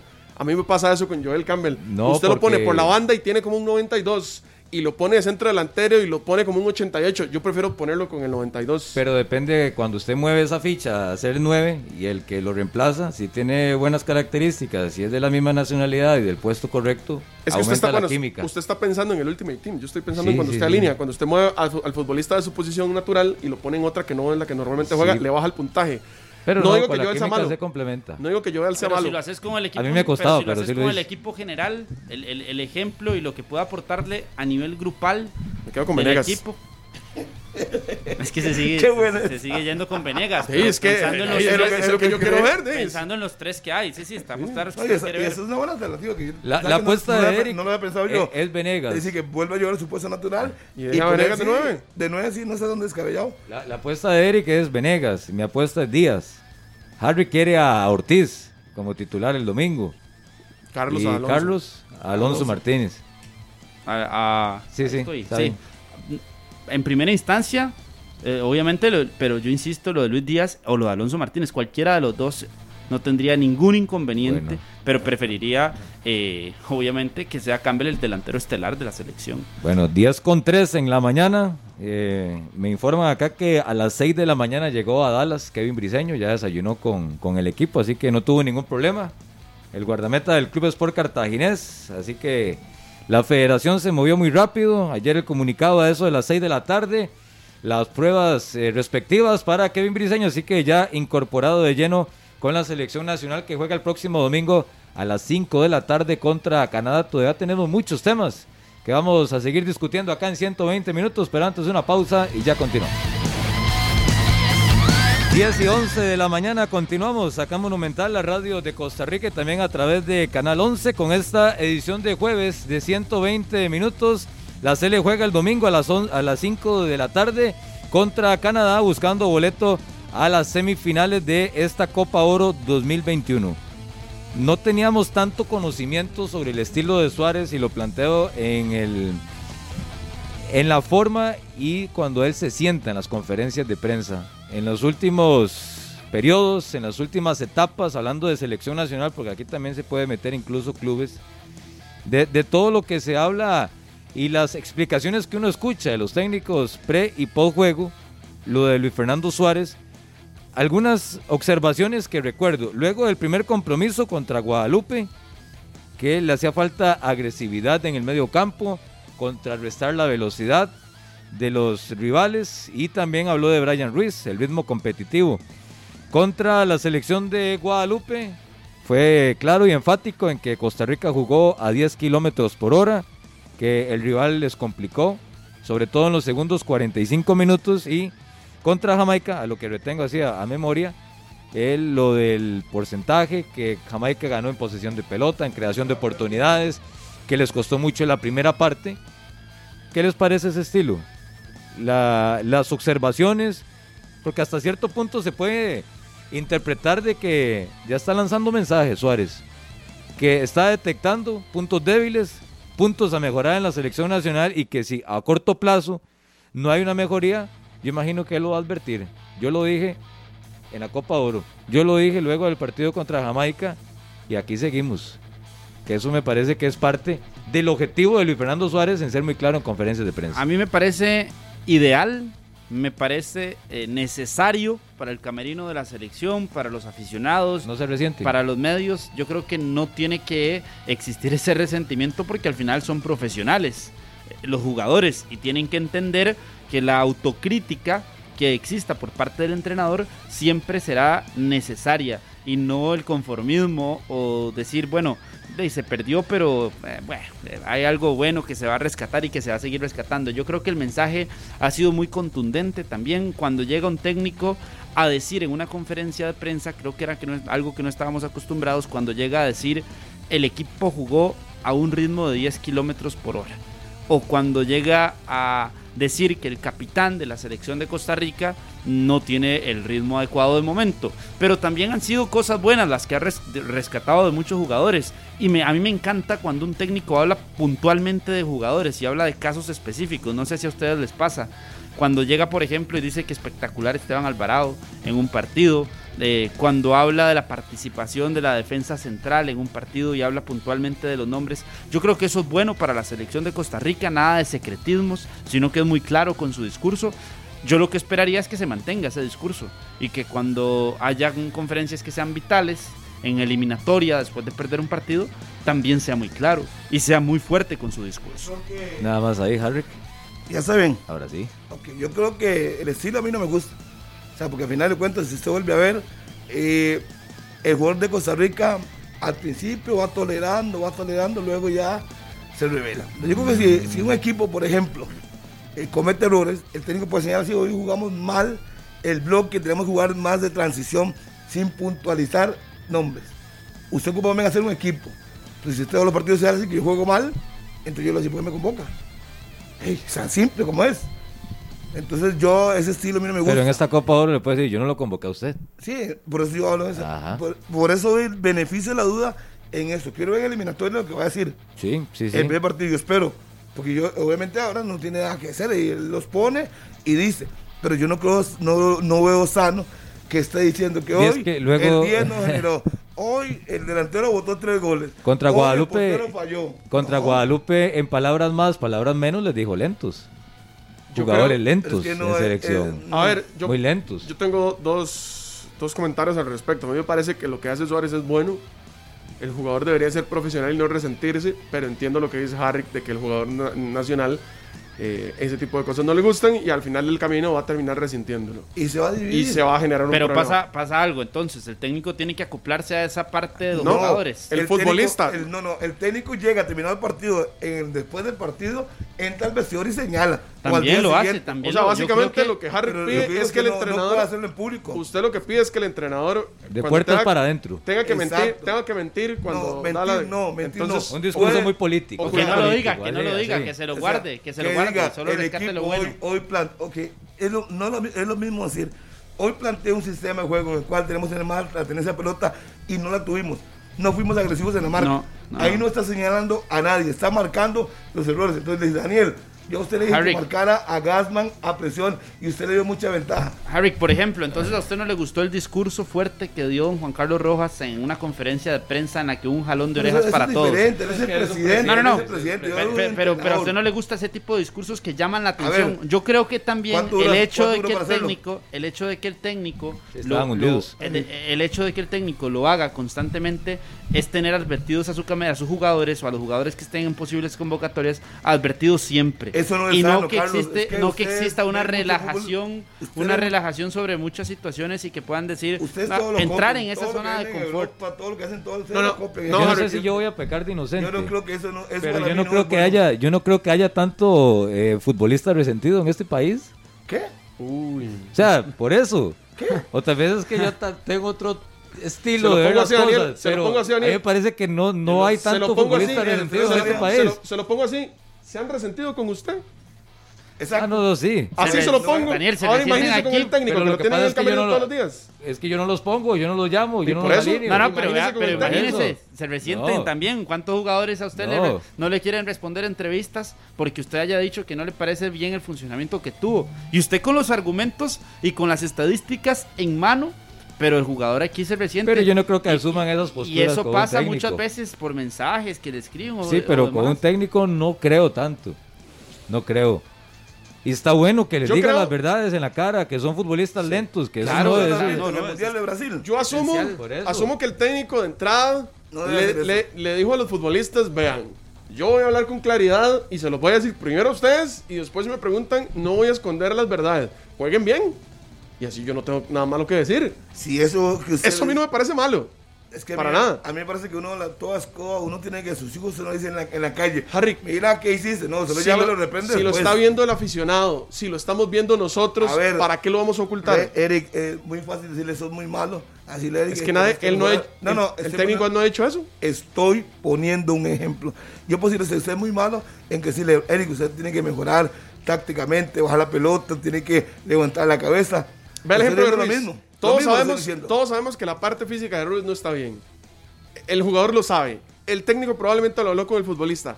¿Qué tiene de malo? Si usted lo vio, lo vio el aficionado, el futbolista lo sabe, No el técnico lo sano. sabe, ¿por qué? ¿Qué tiene de malo? No, eh, ¿Y qué? Entonces todo lo que ven mal de jugadores hay que hacerlo en público. No, es que es, No. es una situación particular. No, es que a mí me parece. Bueno, yo no sé, yo respeto que todos ustedes, pero a mí me parece que tiene que ser enérgico, poner las reglas caras, pero adentro, fuera del camerino, debe proteger al jugador. Pero no, no es coincidencia. Cuando el técnico anterior ocultaba todo, no se ganaba nada. Ahora que el técnico se sienta luego de cada compromiso en una conferencia de prensa y señala, Por eso hay le tres digo, victorias. Daniel, por eso le Entonces, eso sigue Por eso le digo que esa es la parte de tener advertidos, de tener a todos los jugadores eh, con los ojos Ojo, abiertos, sí, en la- en la- en- con, en to- el con los ojos abiertos, dándose cuenta de que el que no rinde no está para selección. Pero es más fácil y está llamarlo. claro, y es bueno que el mensaje sea para todos y que esté en la prensa. Sí se ha metido mucho con los volantes. Hoy Se- se ha metido mucho con los volantes. la selección no rindió. Yo no le voy a decir nada en público. Simplemente no lo llamo. Pero es que, Harry, tampoco- Y digo, un momento, y digo, en la conferencia, cuando ustedes vean un jugador importante que no ha sido convocado para la fecha, es porque no me cumplió tácticamente lo que quiero. Punto. No voy a hablar de nombres. Listo, si usted no ve a Brian Ruiz en la próxima convocatoria, no voy a hacer O sea, usted es maravillado. por qué. A mí no me gusta esa, esa forma de, de proceder. Al final de cuentas se ocupa tener un camerino unido, unido. Porque si el- el- la unión hace la fuerza. Estar tirando dardos a No, cada rato Harry. no, no produce Pero es que nada. Harry, yo Un creo que camerino usted- unido tampoco es garantía de mucho. Usted tiene que escuchar el discurso también en sentido de que el técnico también, cuando habla de Brian Reese, por ejemplo, y habla de la falta de ritmo, lo complementa diciendo eh, todas sus características, sus antecedentes, su peso en el camerino. Claro, ¿y qué coge la prensa? capitán. ¿Y qué coge la Como- prensa? Claro, Todo como lo demás, capitán. no. La realidad. No, Pero- pero- lo que le importa. lo que Pero la, advertencia, realidad- la advertencia la dio, pero ¿Y qué hizo también, a- pero también le ayuda al jugador. Que ayuda Entonces nada. tampoco es que solo tirar, tirar, tirar, tirar, Sí, tirar, tira, tirar, entonces tirar, coge. Suárez dice que Brian Ruiz está demasiado lento, desfasado y, y por ahí Eh, se puede. eh, Claro, la toda la advertencia crítica. para el jugador. Es la Todo lo que él- todo lo que él dice después, toda la miel que le echó, ¿ya para qué? Pero ahí está para ¿Ya el para jugador. qué? ¿Acaso para la el miel? Pero, pero, desde aquí dice no, pero dijo también que Brian es un hombre, no, no nadie, nadie Entonces usted es de los que está de acuerdo, por ejemplo, con los entrenadores, y ha sido fácil que nunca dan nombres. Es que yo no, a nadie le gustaría, a nadie le gusta, ni usted, su profesor. Para le bien o para decirle, Oye, Carlos, que risa más mal, eso usted al aire. Es que hay que ser autocrítico. Eso, no, no, no, ¿cuál? Eso se hace en. Sí, pero si él sabe que la hizo mala, Sí, se lo dice usted en lo interno. se lo terminan de confirmar. Se lo dice en lo interno. creo Yo No. siempre he creído en la comunicación para- directa. Claro. Mira, Yo respeto la posición de ser, pero a mí no me parece. La Y esa va a comunicación ser mi directa posición, no me parece. y, y abierta, me parece Está a bien mí, que usted le diga, abierta. tácticamente le dije hoy a Alan Cruz Entonces, que tenía que marcar. Porque yo Eso creo que esa es- Que usted le diga, tácticamente hoy le dije a Alan Cruz que tenía que presionar más y no dar tanto espacio al 10 del Esos contrario. Y él le, le regala mucho Pero usted espacio. tiene gente ahí adentro, entonces ¿cómo están con esas críticas? ¿Qué, qué no ambiente sé, no tienen? sé, no sé, ¿Están yo- cómodos o no? No sé, no me pregunte eso, porque no voy a responder eso. No me pregunte eso. Simplemente nada más le digo a usted que al tico no le gusta. Esos mensajes Ah, claros, ok. esos mensajes Claro, claros pero si usted tampoco quiere han sido irrespetuosos, Harry. Harry. Es que nadie está hablando del respeto y respeto. Lo que pasa es que el jugador de Costa Rica no está acostumbrado a eso. Prefiere Bueno, que un pues técnico tendrá- llegue adentro, terminado partido, y lo No. madre, le diga lo que tenga que decirle, pero a lo de adentro. Yo prefiero Ya que el jugador mundo- tico se acostumbre, entonces. Pues entonces siga esperando unos 20 años más, porque a nadie le gusta. Y usted puede preguntarle, usted que es un buen periodista, puede ir a preguntar a los jugadores a ver si les gusta eso.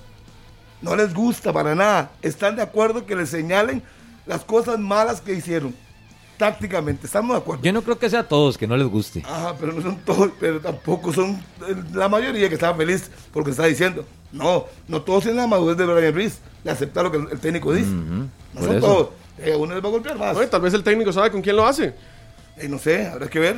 Pero lo que yo le digo a ustedes, eso no está bien. O que exista buena comunicación a lo interno del camerino y los jugadores tiene que eh, muchas veces le digan, pues, mira, no me gusta que se diga esta declaración y que el técnico sea el que le diga, Obvio. bueno, pero yo soy el que mando, yo soy el que llevo el timón, Sí. lo hice con respeto, lo hice por esto, esto y esto, y que le ayude y que le acuerdo, beneficie al pues. jugador a salir adelante de una situación en la que tal vez no está pasando Usted por un sabe, buen Carlos, que momento. romántico usted se ha vuelto. Usted sabe cómo es este país. La gente está esperando que usted diga que el portero falló en el gol. Está esperando que el técnico diga esto para que todo el mundo le llueva tieso y parejo. Me extraña. Pero también están las na- ¿y buenas. ¿por qué, por qué no dijeron nada de- del gol de Moreira? Él dijo algo. Que no salió. No dijo nada. Porque entonces dice algo y todo el mundo le cae encima. Todos los Hubo falta de coordinación, de comunicación, digo. Si, si él hubiera dicho algo de Moreira, toda la otra gente diría, ¿por qué no llamaba a Aaron Cruz? Pero es que tampoco Volvemos por mencionar mismo. casos específicos. Volvamos- estoy poniendo un ejemplo. Él habló de un jugador. A X. veces no es necesario hablar porque los hechos lo hacen. Exacto. Entonces, Eso, si la gente entonces- vio, no lo, no lo recalque, Pero, no lo eh, subraye. eh, en el caso de Moreira, que él fue tajante, que él no iba a rotar porteros, que es la posición que él menos rota, y ya tuvo que incluso llamar a otro. Sí, por las pero- situaciones que han pasado. pero- y que en el segundo partido hubo explicó. segundo guardameta. Él dijo, a mí no me gusta, pero por correcto. recomendación de Gabriel tuve que hacerlo. Por a mí no eso. me gusta. Entonces, en ese caso no era tan necesario, o si usted estaba esperando que hablara de Moreira luego del partido contra Guadalupe, no lo hizo. No. Nada más, entrenamiento, práctica y, Y lo Este- y. Esteban titular. ¿Y ¿Qué, qué más? ¿Qué eso. más mejor, qué mejor mensaje que ese? ¿Qué Pero- mejor pero mensaje? no- no lo hace así con todos, cosa, no lo hace así ¿qué con todos. Pasa, ¿Qué pasa si hubiera dicho que el gol de portero? ¿Qué pasa? Usted es polvorín que se lo No, Pero es porque que, hubiera Harry, terminado de confirmar lo que todos hablan. Es que Ah, tampoco dar un mensaje fuerte en un discurso, en una conferencia de prensa, quiere decir que en todas las conferencias, por todos los errores, va a señalar y señalar y señalar. Porque yo creo que Pues también, feliz, usted ha señalado feliz. virtudes, han señalado cosas positivas y el mensaje está siendo muy claro. Y eso es lo- Entrando, hay esa claridad, armonía con todos. esa claridad de salir Sí. de una zona en la que estábamos, en la que tal vez no existía tanto así el mensaje, nos ha beneficiado y los resultados también lo dicen. ¿En qué es lo que ha trabajado mucho el técnico nacional en estos últimos tres partidos? En la parte mental, en la parte emocional, en la actitud, en el ánimo de los jugadores.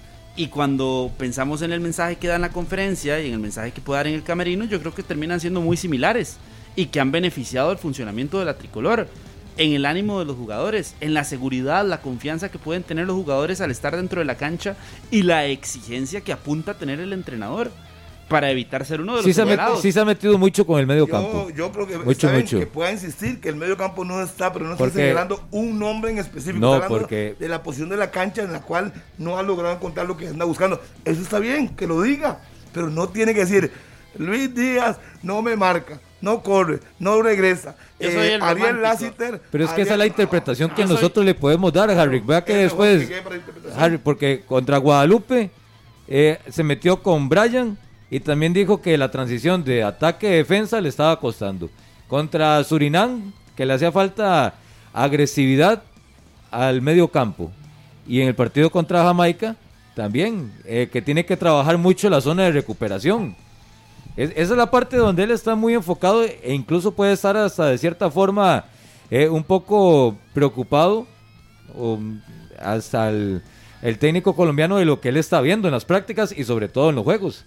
Así que va a tener que enfocarse porque también habría que hacerle la pregunta y puede ser estos días que si todo lo que él había planeado trabajar y avanzar en Copa Oro lo ha hecho o si se ha estancado o si los problemas que él veía de afuera ahora ya estando dentro los está terminando de confirmar o que si la lista se le está haciendo enorme en falencias y en situaciones para llenar un espacio o un jugador que no le está sirviendo, uno, dos, tres, cuatro, los números que ustedes Para quieran. tener, tiempo, para tener tiempo, el mismo dijo que iba a hablar con los técnicos, pedirles recomendación de cinco jugadores cada uno y los va le va a dar seguimiento. Sí, porque él pudo llegar a la Copa Oro con cinco preocupaciones y Sí, sale sí. con 15. Exacto, pero ahora tendrá la oportunidad un mes. Ok, eh, cinco un- jugadores. con solo un fogueo. Eh, Mauricio Wright, deme cinco jugadores que usted cree que yo de observar más detenidamente y darle pelota. Este, Heiner Segura en Cartago igual. Y ya es más fácil para él. Y tiene 50 jugadores que le han recomendado sí, los técnicos. Entonces va a decir, aquí voy a ver este, voy a ver otro. Ah, mira, me gustó Sosa de San Carlos, el lateral izquierdo. Y ya tiene buena ida y vuelta. Y es más fácil, pierde menos Mm. tiempo. Pero que esté señalando, para lo que estamos hablando, de todo lo malo que es la transición, que el ataque, que no hay un número 9, que no esté estático. Yo soy el no romántico y nah. usted es el que sigue chineando todo lo malo que Yo se no ha venido haciendo, nada. Harry. Y señalando todo lo No, bueno. con- bueno, con lo que ha dicho y lo que ha defendido Harry, entonces Serrano es el romántico Sí, y usted es el resentido. yo no soy No, el chineador, el chineador. No, el no, porque a usted todo. no le gusta, a usted no le gusta. no Entonces, a usted es que lamentablemente por los antecedentes ya hemos visto qué pasa. ¿Qué pasa? El mismo Brasil 2014. Ya ustedes saben los antecedentes cuando pasan ese tipo de cosas. ¿Sabe qué es el, No, pro- pero es que pero ¿sabe qué es el problema? Yo siempre he creído, y esto es una cuestión de idiosincrasia, porque todos somos así, el, el costarricense está acostumbrado, hay sus excepciones, que al tico hay que punzarlo, hay que llevarlo hasta el límite, hay que molestarlo para En que, privado. para que dé lo mejor. Sí, En pero privado. en público o en privado eso al final termina desatando algo que no nos gusta y es, y es problemas. A nadie le gusta que le digan, mira, Eric Gasman es increíble que el, mi centro delantero, Eric Gasman, fallara dos goles mano a mano con el portero. Y si lo vio sí usted, si lo vio los, que aficionados, si lo vio todo el mundo, Ey, ey, ¿qué es lo que.? ey, ay. Vea, a mí me han llamado la atención públicamente ahí en el No- canal, por ejemplo, en la reacción. no entiendo para qué hacer que- conferencia Y no hace de caso. prensa, Y yo, no sé que, y yo sé que tengo que cambiar algo. Y mucho. Y yo sé que tengo, y tendré que hacerlo, y lo haré como persona. Y va a tener que hacerlo. Porque uno tiene que ser autocrítico. Si las cosas Ah, fueran así Harry- como Harry usted no lo propone, eso. si las cosas fueran así como usted lo propone, Harry, no entiendo A cuál Harry- es la razón para hacer una conferencia de prensa. a Harry Entonces, lo regañan y No, la la- renuncia eh, eh, no, siguiente. no, no se confunda. La conferencia de prensa para que nos analice el partido. Sí, pero si- hicimos bien. si no va a decir nada- No es para llegar a señalar jugadores. si va a ser una Si conferencia, es para señalar correcto, jugadores, es para no señalar situaciones, Harry. Ningún no- técnico sale a decir, mira, hoy Bueno, siga a eh. Cristiano botó un gol muerto, nos perjudicó. Hay una- le voy a recomendar- no, ¿Usted ahora- quiere ahora- conferencias? ¿Usted quiere conferencias como las de Ronald González? Que todo estaba bien. Que aunque todo, estu- aunque todo Es que esté no, mal. es que Entonces, ¿para qué? usted ¿Para se- qué? Usted se va al extremo. No, Usted ¿en aprovecha cuál extremo? Hace cuatro es- meses lo tuvimos. ¿Cuál extremo? Antes, Pinto salía a decir algo. No, porque Pintos, Pintos como Suárez. Pinto salía a decir algo. Sí, claro, hablaba, hablaba del sobrepeso de Cristian Lagos. No, pues nunca, nunca se lo dijo al aire. Nunca lo ¿Cómo dijo. no? ¿Cómo no? Sí, sí lo habló, sí lo habló. No, no, no. De los jugadores que fueron al mundial no habló de ninguno solo de los jugadores del mundial. Le voy a pasar un video, recuerde, Harry. recuerde. Le voy a pasar un video porque Recuerde. yo sé que a usted no le gusta compararse con lo, con lo que está más allá de nosotros. No le gustan ese tipo de comparaciones. Pero le voy a pasar un video de Danny Rose en el Tottenham con José Mourinho. Un video en el que José Mourinho Pero le, tiene que ver, le ¿verdad? recalca todas las situaciones puntuales por las cuales no está siendo ni siquiera tomado en cuenta para la suplencia. Pero lógico. Es muy lo- directo, Eso es lo hizo directo. antes. No salió un día después de un partido así. Daniel Rose no juega por eso. No, se fue. No, es que fue no venía- camerino es que y no se lo venía- dijo. es que no venía Y jugando. cuando la gente le preguntó Fue en su oficina en un video que ver, terminó siendo público para una par- para una Ah, terminó siendo público. No, no, Pero él no llegó primero a decirle, mira, Lo que se iba a hoy- hacer es que público, Harry. no calza, mi amigo. Si usted me dice a mí que usted viene en una conferencia, terminó un partido, perdimos 3-0, todo el mundo dice, mira, hoy te hizo falta Danny Rose. Sí, no lo, no lo pongo porque esto, esto, esto, esto. No, él, habló no primero, él habló primero con el así jugador y después de que se lo Así dijo. lo dirá en su momento, no, no me rindió como esperaba, o tuvo esta, esta y esta situación, y Pero es bueno, después, específico no, lo señala directamente. Usted está confundiendo los ejemplos. El ejemplo no es que terminó el partido con No, le va a pasar el video y le va a ayudar, y, va a señal- y señalar a Ruiz. De la autocrítica. Pero No lo Harry. no, pero no está Harry, si usted comete No un error, bien. si usted comete un error, ¿quién se lo dice?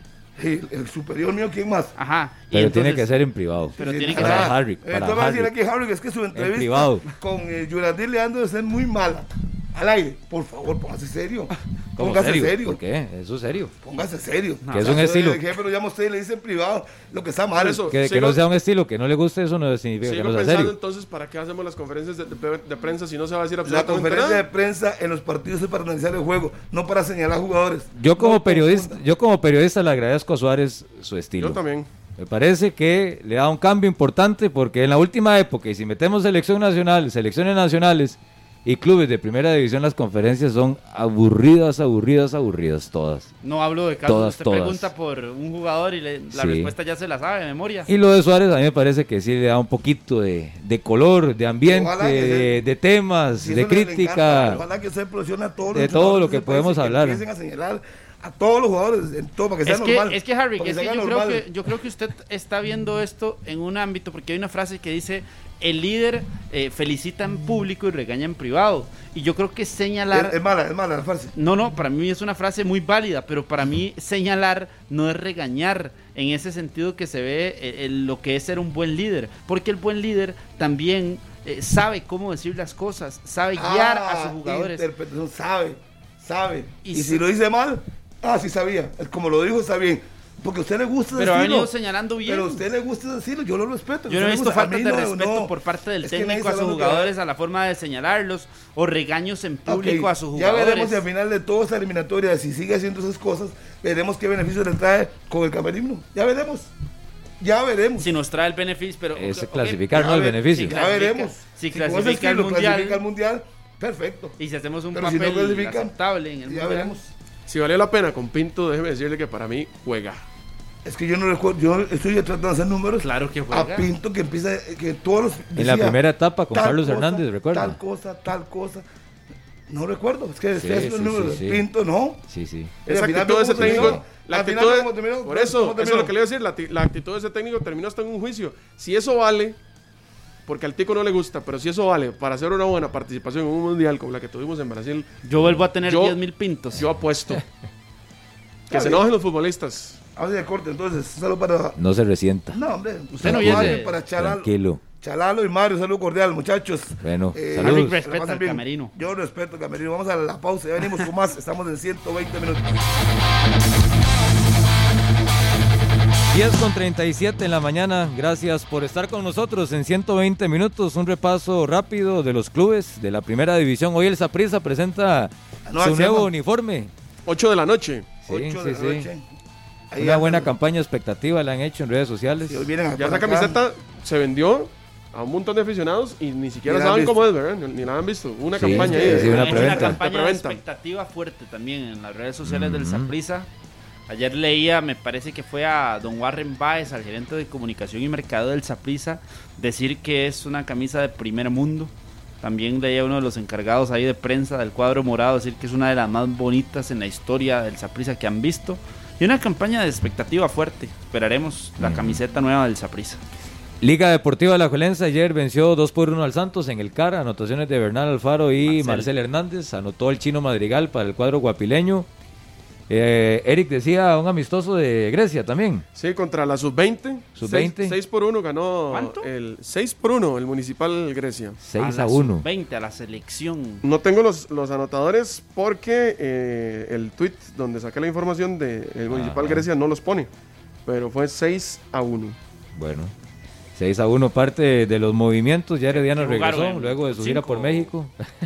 No, en el, en, el, en el proyecto Gol me parece que es la, 6-1. Wow. el partido. Sí. Bueno, 10 con 39, Harrick. Usted conversó con Yurandir, que está en Tokio. Está en Tokio, sí, ya se iba a acostar, era las Sí. 8 de la mañana más o menos cuando hablé con él, era las 11 de la noche más bien. Si escuchan el audio un poquito como quedito, pues estaban todos los atletas durmiendo y tuve la gentileza de regalarme un par de minutos para que nos contara cómo está el tema. Mañana debuta Andrea Amador, pero yo hoy a las 5 de la tarde, que son las 7 de la mañana de Corea del día viernes, tenemos una entrevista con Yurandir Leando. De Tokio. Sí, de Tokio, perdón, se me cruzaron los cables. Escuchemos a Yurandir. ok, escuchemos. Yuran, saludos, ¿cómo está? ¿Cómo vio la, la- el recorrido? ¿Qué piensa? ¿Qué me puede contar, Yuran? Saludos. Harry, muy buenos días. Saludes. Eh, así como usted dice, hemos estado reconociendo todos los, los, los sectores del recorrido que tiene varios y muy diversos. Tiene tres puertos de montaña bastante complicados, sobre todo el último, que son 8 kilómetros, alrededor del 15-17%, y es donde creemos que se va a definir la carrera. Eh, y bueno, hoy estuvimos por ahí, sobre todo analizando la subida, que está en los últimos 25 kilómetros y, bastante duro. Eh, ayer también estuvimos conociendo la primera parte. Eh, es prácticamente el trabajo que hemos estado realizando y que se debe hacer estos días, eh, además de lo que es el, el seteo de las bicicletas de acuerdo al recorrido que vamos a hacer, los piñones que se van a usar, los aros que se van a usar, probando absolutamente todo y la verdad que bien, tanto María como, como Andrés se encuentran en buena forma, este, esperando que, que los dos hagan una buena competencia, muy, muy optimistas, eh, tenemos muy buen ambiente en el grupo, este, Andrés se ha acoplado súper bien, que se integró un poco después, con María venimos trabajando desde que estábamos en Costa Rica y, y- y ya ella estaba bastante adaptada, el masajista, el mecánico, de todo. Pero a partir de antier se, se nos unió André y la verdad que se ha acoplado de una forma excelente y hemos podido realizar un, buen trabajo previo a la carrera, que de antemano sabemos que va a ser una carrera muy dura, una carrera larga, que va a ser por eliminación. Eh, el primer puerto, hablando de la carrera de hombres, el primer puerto es un puerto de 14 kilómetros, eh, bastante complicado, pero tendido, y donde creemos que la carrera aún todavía va a ir controlada. Eh, el segundo es un puerto un poco más duro, pero más corto, este, de 4 kilómetros, eh, con porcentajes del, del 8 y 10%, para después terminar en el, en el puerto de Mikuni, que es como se llama eh, el último puerto, que es donde, donde creemos que es donde se va a, definir la carrera, que ya de por sí creemos que va a llegar un grupo muy selecto ahí, eh, por, por- por los kilómetros, por el clima y por, por lo que hemos pasado hasta ese momento. Eh, pero bueno, vamos a, a tratar de hacer una excelente carrera. Estamos analizando la estrategia, viendo eh, varias situaciones para tomar buenas decisiones, es lo que hemos estado hablando tanto con André como con María, y poder terminar este, en una buena posición, ¿verdad? Que creo que los dos corredores se encuentran plenamente preparados para lograrlo. Muchas gracias, Yorandir Leandro, el técnico de la selección mayor de ciclismo. Mañana debuta en los Juegos Olímpicos de Tokio, transmisión de Repetel, Canal 6 de Radio Monumental, André Amador. Y a partir de las 5 de la tarde hoy tendremos entrevista, ya que son las 7 de la mañana, hora de Tokio, el día viernes, bastante amplio con Yorandir. Así es que ya está coordinado para conversar con el técnico, tanto de, de André como la muchacha Vargas. 7 y 50 de la noche. Correcto, transmisión, monumental. Transmisión monumental y eh, Repretel Canal 6. Canal 6 y Canal 11, sí. Repretel.com. Eh, van a ser los últimos juegos de André Amador, ya lo dijo. Ya son los, los terceros, luego de Londres, Río de Janeiro y Tokio. Empata la, a Neri. La posición en Río fue 54, terminó 54 André Amador, así que aparte de lo que representa el reto a nivel individual, personal, siendo la gran figura del ciclismo en la historia de nuestro país, imagino que sí está bastante motivado porque ya es la, la despedida en Sí. Juegos Olímpicos, que, que va a no es para menos. Que va a estar atento a los corredores importantes para en la fuga importante poder irse con ellos y luego al final en el rally a ver qué pasa. Obviamente sabemos que hay muchos sprinters, el colombiano que ganó recientemente el eh, Egan. Vegan, correcto. Egan Bernal. Está Carapaz. Bernal está ahí, hay mucha gente importante que él va a tratar Van de der estar ahí. Poel va, ¿verdad? También está en, está en la lista. Sí, ahí están, entonces va a estar Ahora en el ahí Tour. pendiente para tratar de guindarse en la fuga importante. Y Hay luego que ya ser claros, ¿verdad? No, no- es difícil. Es muy complicado de que por, para la gente que, que tal vez no referencia el trabajo de, de André en solitario, porque es que eso, eso es un buen detalle. Hay equipos que van a Olimpiadas que trabajarán para poner a, a su capo en, en busca de medalla. André irá solo y para el trabajo del ciclista es muy complicado. Eh, ojalá que pueda tener una buena posición, que pueda meterse por lo menos en fuga, eh, ir dentro de las primeras posiciones, pero es muy complicado pensar en que André pueda colocarse en podio Sí. eh, en, Sí, sí, en yo esta creo que competencia. es- Una cosa es también, recordemos que él, él, su equipo, varios corredores van a estar ahí. Obviamente no es que le van a ayudar, pero él tiene que estar atento para estar junto con ellos para a la hora Igual grande a- dar su el, momento. el recorrido también, ¿verdad? Habrá que ver la situación de carrera, porque lo decía Yunandir ahora, el tercer puerto de montaña Es mañana es con una inclinación del 17%. Exacto. Entonces habrá que ver en qué, cuál será el grupo que encabeza la competencia, el pelotón, y cuántos de esos van a subir. Sí, hay Que varios que suben. hay sí, varios, sí, sí, sí. varios. Pero ahí es donde ya ahora se selecciona por completo la carrera y es donde aparecerán cuatro, cinco Sí, sí, candidatos a lo mucho. Se podrá Sepa que a- dividir a- a la carrera mucho. para los, los Andrés- que se puedan fugar bien. André sube media montaña. O sea, y es Sí. media montaña. André le alcanza para la media montaña. Digamos, cuando es muy, muy tendida, le cuesta más, pero yo creo que le puede alcanzar siempre y cuando. Es un movimiento, decía Yonandir, estratégico. Hay que estar atento a todos los movimientos y en el momento clave hay que no se puede ir en toda la fuga porque habrá gente que. Eh, pasistas que van a irse a mostrar un rato ahí y no hay ir en toda la fuga porque luego vendrá el pelotón los interesados en las medallas van a venir con todo y hay que guardar fuerzas ¿De cuánto es el recorrido?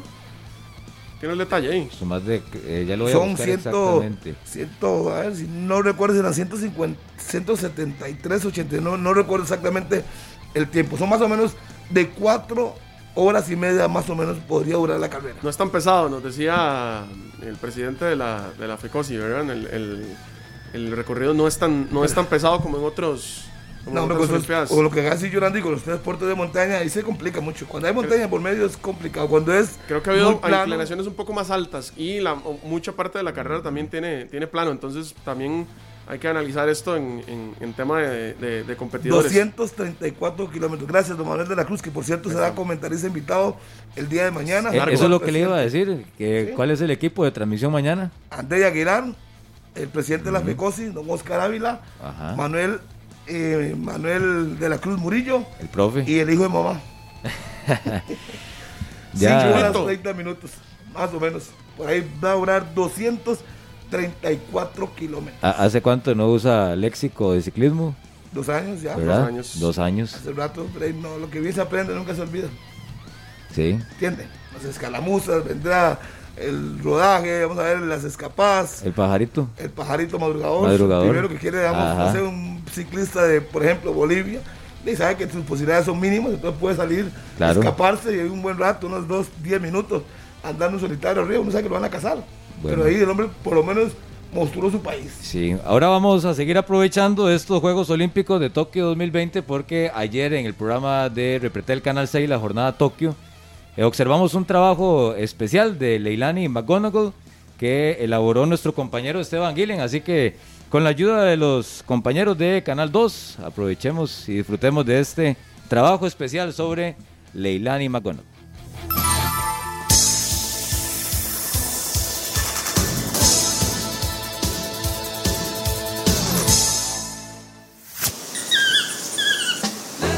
Surfing now, everybody's learning how. Come on a safari with me.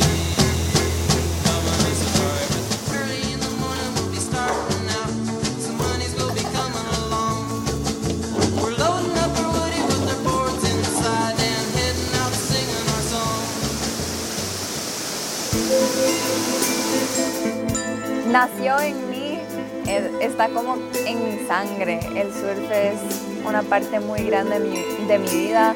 Lo ha sido desde que tengo un año eh, y aparte de ser un deporte que es asombroso, también es como un estilo de vida, es como parte de y aunque me retira, eh, aunque me retire de ser como deportista profesional o algo así, eh, igual voy a querer seguir surfeando hasta que mi cuerpo ya diga, ya no puedo surfear más.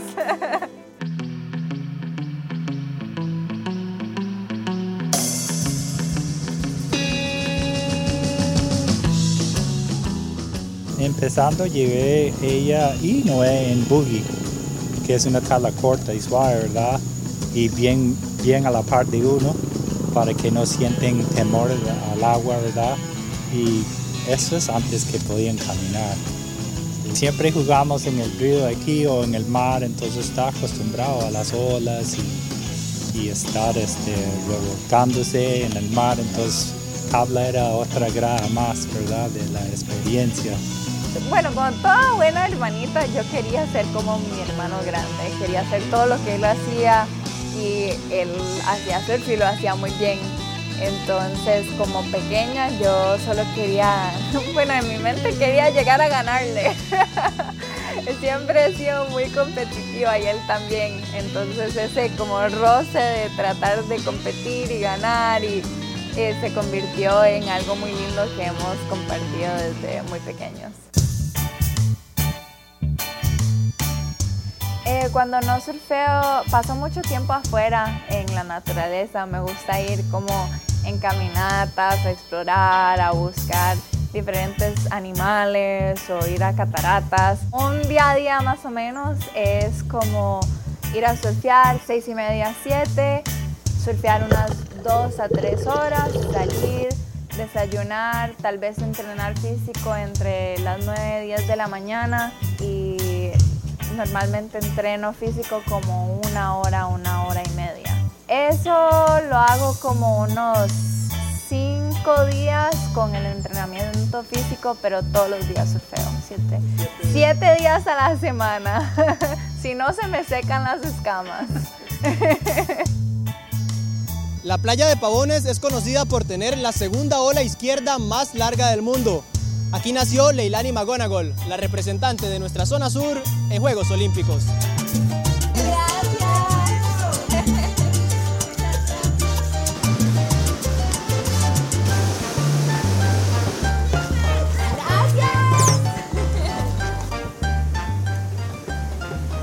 Pavones es una comunidad muy pequeña, ahí todos se conocen, son como una familia.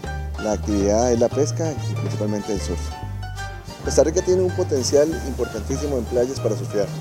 En Pavones es para personas avanzadas o bien personas que quieran ir a perfeccionar su técnica. Es una ola rápida, pero tiene una pared muy buena para poder hacer maniobras grandes. Y creo que eso me ha ayudado como establecer un surfing con fuerza. Pavón es el distrito que está ubicado más al sur del país. Pertenece al cantón de Golfito, en Punta Arenas, y tiene un aproximado de 6.000 habitantes, entre ellos la familia McGonagall Cada. Hace 25 años sus padres Sean y Jamie llegaron a la comunidad de Pavones, provenientes de California, Estados Unidos, en busca de un lugar ideal para surfear. Ellos fueron de los primeros extranjeros en la zona, pero no todo fue positivo para el atleta.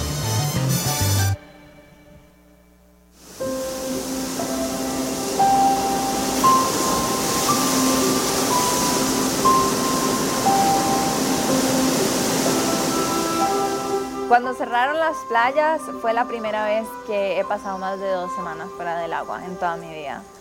Eh, y fue algo muy difícil. Yo soy una persona que soy muy feliz siempre y trato de ver el lado positivo de todo.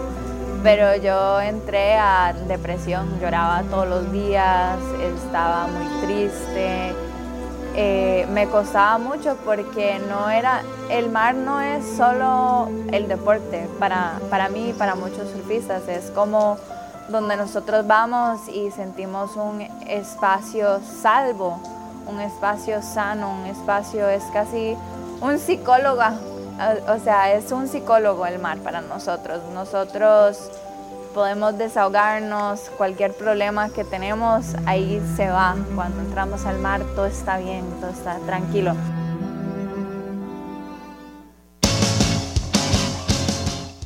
Por la pandemia se cancelaron todos los torneos del 2020, lo que le permitió enfocarse por completo en el evento clasificatorio, campeonato en el que destacó desde el primer día.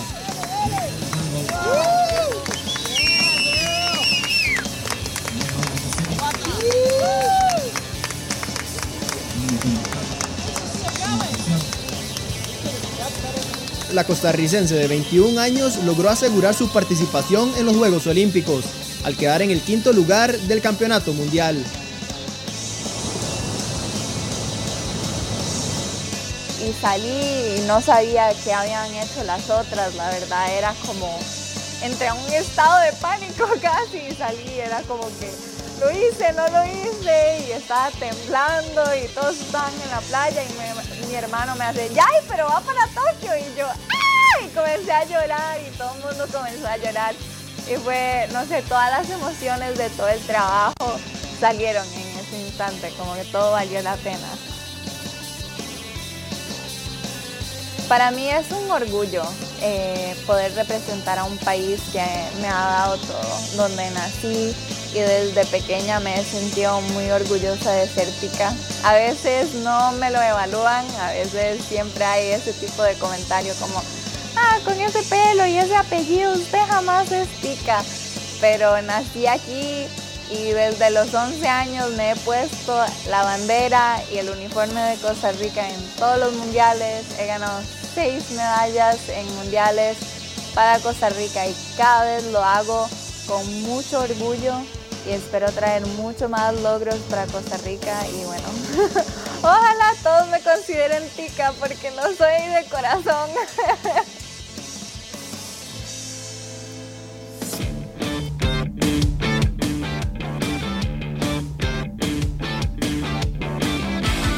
Trabajo especial sobre Leilani McGonagall que estará compitiendo junto a Brisa Hennessy el próximo sábado 24 de julio a las 3 y 55 de la tarde por Canal 6 y Canal 11. Así que una de nuestras representantes en la disciplina del surf, deseándole lo mejor para el próximo sábado 10 con 56. Vamos a ir a la pausa.